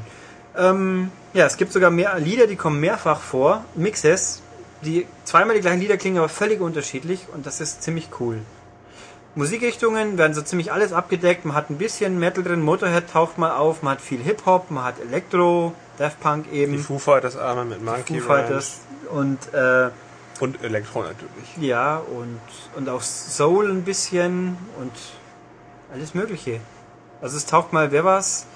Marvin Gaye ist, glaube ich, drin. Marvin Gaye taucht auf. Hört Ich zu, glaub, der Gur- äh, Grapevine natürlich. ja, wer DJ Yoda hatte, Little Ri- Was habe ich noch gesehen? Ähm, Little Richard taucht zum Beispiel auf, die Jackson 5 sind auch mit drin. war da also, nicht No Doubt mit drin? No Doubt taucht mehrfach auf. Also Queen ist mit drin. Also sehr, ich finde, was haben wir, Black Eyed Peas gegen Benny Benassi ist sehr wuchtig. Also toll. Also riesen Auswahl, ist eigentlich alles irgendwie gut. Beck. Beck kommt auch vor. Ähm, Und Reza sehe ich gerade. na, Sehr schön. Visa. Also, und The Cameo mit Word Up und also super Auswahl. Ich finde, ich würde sagen, vom Musikspielauswahl, von der Qualität her muss sich das hinter gar nichts verstecken. Und das ist halt so variabel, dass Das ist es. ja Spielspaß. Was? Nee, ich habe nichts gesagt. Aha. Spielspaß ist irrelevant. Hauptsache, es Nein. steckt viel drin. Ja, vielleicht sollten wir ja mal kurz darüber reden, wie der Einzelne das empfunden hat, das zu spielen. Ich glaube, das ist das Wichtige und nicht, Nein. was für tolle Songs es hat und dass es einen Controller hat, der Ja, aber dann kauft Nicht ja keiner mehr, wenn wir darüber sprechen. Man Nein. muss schon immer nur die guten Features äh, betonen. Das ist nur gut. Also, Also, das Spiel ist gut. es ist, also für mich persönlich war es das beste Musikspiel seit Rock Band 2. Ähm, Rock Band 2 ist auch nur besser als Rock Band 1, weil da die Karriere so cool ist. Und das ist ein Problemstellchen von DJ Hero, wo ich auch noch zu komme. Aber nein, ich finde, der Punkt ist, man spielt hier endlich mal wieder was anderes. Schlagzeug ist toll, Gitarre ist toll, aber ich habe hier mal wieder was Frisches, Neues, was auch einfach wirklich funktioniert. Das ist halt der Knackpunkt. Für mich ist es ein ähm, bemühter Versuch, etwas anders zu machen als bisher mit dem Bandkonzept. Der Versuch ist gut, das Spiel funktioniert einwandfrei, da gibt es überhaupt nichts zu meckern. Ähm, es packt mich aber trotzdem nicht so wie ein Guitar Hero. Äh, Rockband habe ich bisher noch nicht wirklich so gespielt, das packt mich nicht. Ähm, und zwar, äh, der Hauptpunkt ist, ich spiele Guitar Hero immer gerne mit Kumpels, so im, äh, im Party-Umfeld, wo also nicht die äh, erfahrenen Zocker dabei sind. Da sind Leute dabei, die haben noch nie irgendwas gespielt und das ist bei Guitar Hero immer schnell erledigt. Die spielen dann zwar auf Easy, aber haben eine Mords Gaudi. Ja, Ähm, Guitar Hero 5 mit den spezifischen Party-Modi ist natürlich da Ja. Bombe in der Hinsicht. Ähm, mein Problem mit DJ Hero ist, ähm, die Möglichkeiten, die Funktionen an sich sind für Einsteiger äh, komplexer. Also die Einstiegshürde ist meiner Meinung nach größer oder höher, als es bei den Gitarren- und Bandspielen der Fall ist. Und deswegen äh, glaube ich, dass es sich zusammen mit dem doch recht hohen Preis nicht so durchsetzen wird. Nein, das, da würde ich sofort zustimmen. Ich habe auch, wie ich Activision auch schon mehrfach gesagt habe, ich glaube nicht, dass dieses Spiel so einen Absatz finden wird. Der Massenappeal ist zwar eigentlich da, aber es wirkt halt schon beim Draufschauen komplexer. Wobei, wenn man es halt mal spielt, wirklich, man stellt fest, die Schwierigkeitsgrad, Anstieg ist sehr gut gelöst, finde ich. Die ersten Lieder, die kann echt jeder spielen. Und hinten raus haut es dann halt teilweise nein. Also, aber mittel ist ein Niveau, das kann eigentlich jeder spielen. Gut ist auch, man kann nicht ausscheiden. Das Lied läuft immer definitiv bis zum Schluss durch. Man hat halt vielleicht eine scheiß Punktzahl, aber man fliegt nicht raus. Das ist gut. Das ist sehr gut. Ich möchte mal kurz von meinem Spieleindruck berichten. Ich habe es gestern gespielt mit Ulrich. Was haben wir gespielt? Eine Stunde oder sowas. Ich habe das Ja. Tutorial erstmal gespielt, um die Steuerung äh, zu lernen und haben uns dann an ein paar Songs gewagt, aber es waren auch schon ähm, Schwierige schwierige Sachen, die mich auf Mittel doch schon arg überfordert haben. Ähm, ich hatte auch nur mäßig Spaß, was daran liegt, dass äh, ich nicht das Gefühl hatte, wirklich diesen Song zu spielen oder mit meinem Gescratche den zu beeinflussen. Tust du auch nicht. Genau, das tue ich auch nicht. Ich, genau, das, das ist ja alles ja, Das, äh, vorgefertigt, das dieser, dieser, Gescratch dieser ist Remix. vorgefertigt, egal welche Genau, das, nee, das. Problem, was ich sehe, ist nur, dass diese Remix, weil sie so unterschiedlich sind, man kennt es nicht, man kennt die Originalsongs, man weiß nicht, wie es gemixt ist. Ähm, wenn ich Gitarre spiele und jetzt irgendwie, was weiß ich, Weezer oder sowas nachspiele, dann weiß ich, wie das Lied klingt im Original und dann, dann kann ich mich darauf einstellen und jetzt kommt diese Passage und dann, dann spiele ich den und den Akkord dann habe ich direkt Übertragung und das ist bei den DJ Hero Spielen nicht so, weil ich nicht genau weiß, wann kommt jetzt da noch ein Element und wann macht er da den Übergang. Ich, ich, äh, weiß nicht, ich, ich leiste nur die, diese, diese Abfolge ab, was das Programm von mir verlangt. Aber weil mich das, nicht. Genau, weil mich das sowieso auf Mittel bei den Songs so erfordert hat, weil ständig irgendwelche Sachen angeflogen sind. Ich mit der linken und der rechten Hand die ganze Zeit am Rumdrehen und Drücken war, dass ich gar nicht mitgekommen bin, mich auf den Song nicht einlassen konnte und trotzdem abgelöst habe. Und dann war ich doch ein bisschen unzufrieden damit. Was vielleicht aber auch daran liegt, dass ich nicht von vornherein die Karriere ganz sachte angegangen bin, um Das- das, zu ja. lernen alles.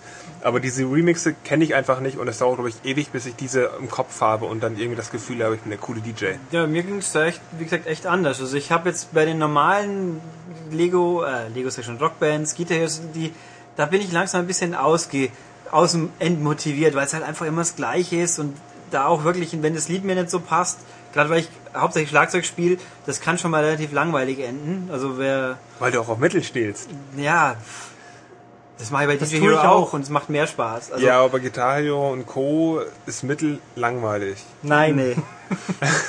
nein. Also bei Gitarre tue ich mir sehr schwer in dem Moment, wo es über- also vier Tasten geht gerade noch, bei fünf fange ich an zum Rotieren. Da, bei Drums gibt es das Problem natürlich nicht. Vier Pads sind immer vier Pads oder fünf.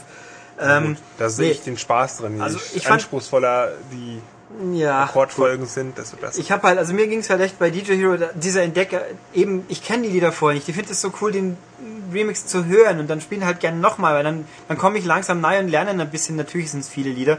Also ich fand, das war Ja, so. Gott sei Dank. Der, der, das Entdeckungselement, ich finde es super. Ähm, um jetzt auch noch Sachen auszuführen, die die anderen zwei nicht so wissen können, weil sie nicht so lang gespielt haben. Michael sagt, Party zu zweit, zu mehr, das stimmt. Das hat Philipp auch erlebt. Man spielt im Endeffekt zu zweit nebeneinander her und am Schluss sieht man halt, wer mehr Punkte hat. Also weil man wirklich in dem Fall doch noch mehr auf sich schauen muss. Ähm, da gibt's auch nicht mehr Abwechslung. Das ist halt das erste DJ Hero. Das hat halt optionstechnisch ist es noch nicht so opulent. Das wird nächstes Jahr sicher kommen, wenn das zweite garantiert kommt, weil wir den hier von Activision. Mit neuer Peripherie. Nee, das glaube ich, das glaube ich, werden sie diesmal nicht tun. Ähm, Vielleicht kombinieren sie den Tony Hawk Controller mit dem äh, da DJ-Deck. kann man surfenden DJ spielen. Cool. Ähm, nee, also das ist ein, das ist wahr. Auch online gibt's einfach nur gegeneinander spielen, das war's. Und die Karriere läuft halt relativ schlicht ab. Setlist 1 spielen, Setlist 2 spielen, Setlist 3 spielen, bis man halt alles freigespielt hat. Das war für mich jetzt kein Problem. Mir hat's bis zum Schluss Spaß gemacht, aber das natürlich letzten Endes äh, es gibt keine 1000 Spielmodi. Braucht man sie, braucht man sie nicht. Ich finde, beim ersten Mal braucht man sie nicht. Nächstes Mal darf gerne ein bisschen mehr kommen. Auch ein bisschen mehr Feintuning. Ganz merkwürdig ist zum Beispiel auf PS3 360, es gibt kein Menü für Ingame-Shop für Lieder, wo man vorab anhören kann. Finde ich komisch, weil gerade bei den Remixes würde es Sinn machen. Dann auch bei Quickplay, man kann nicht einfach, ich drücke einen Knopf, gebe mir ein Zufallslied, nix. Es gibt keine Zufallsfunktion. Ich muss mir schon aussuchen, was ich spielen will.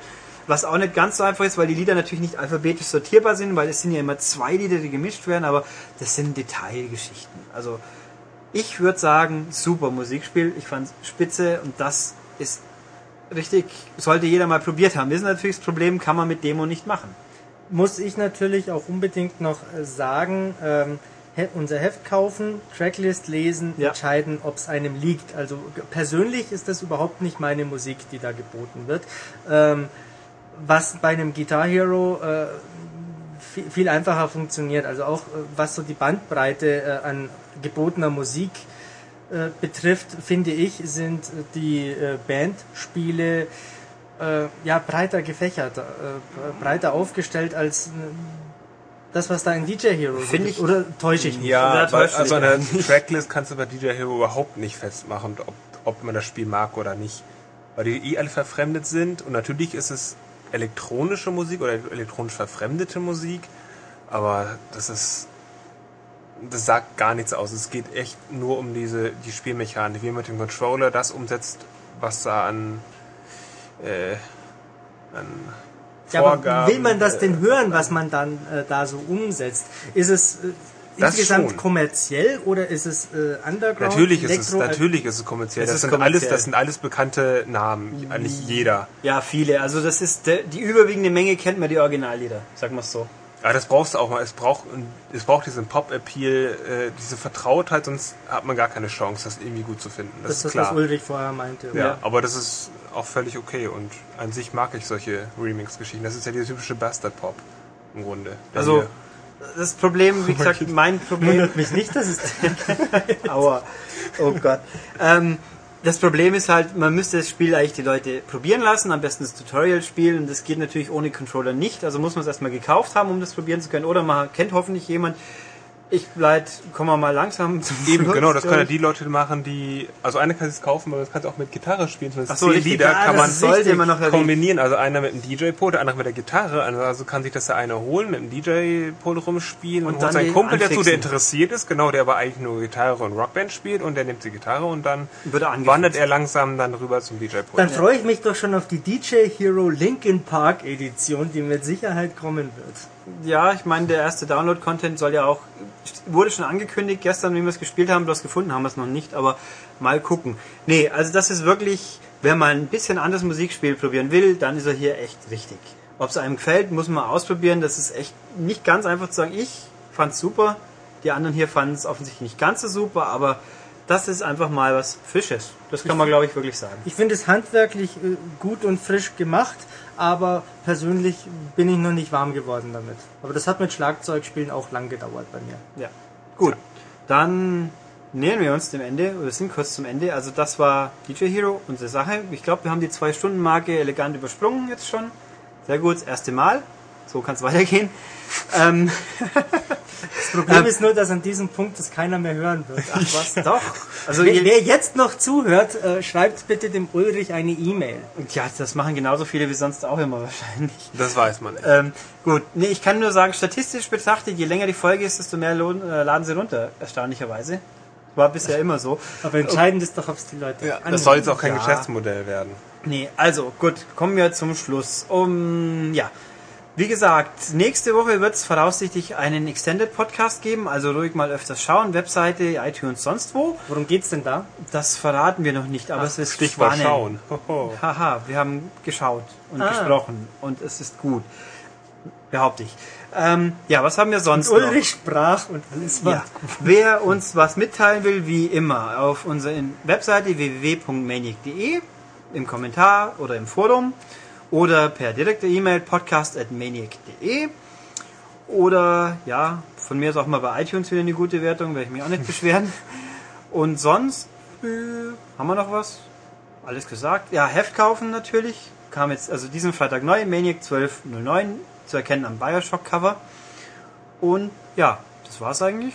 Dann verabschieden wir uns bis nächste Woche. Wisst ihr was? Da stehen ja so tolle Sachen drin in dem Heft. Das haben wir doch echt? alles am Anfang erzählt. ja, aber ich habe es heute wieder Dann durchgeblättert. mache ich jetzt Feierabend und lese. Ich auch. Und euch empfehlen wir, den Podcast einfach von vorne zu hören, um das noch mal in Erinnerung zu rufen. Ist ja schon länger her, dass, her, dass ihr das mitbekommen habt.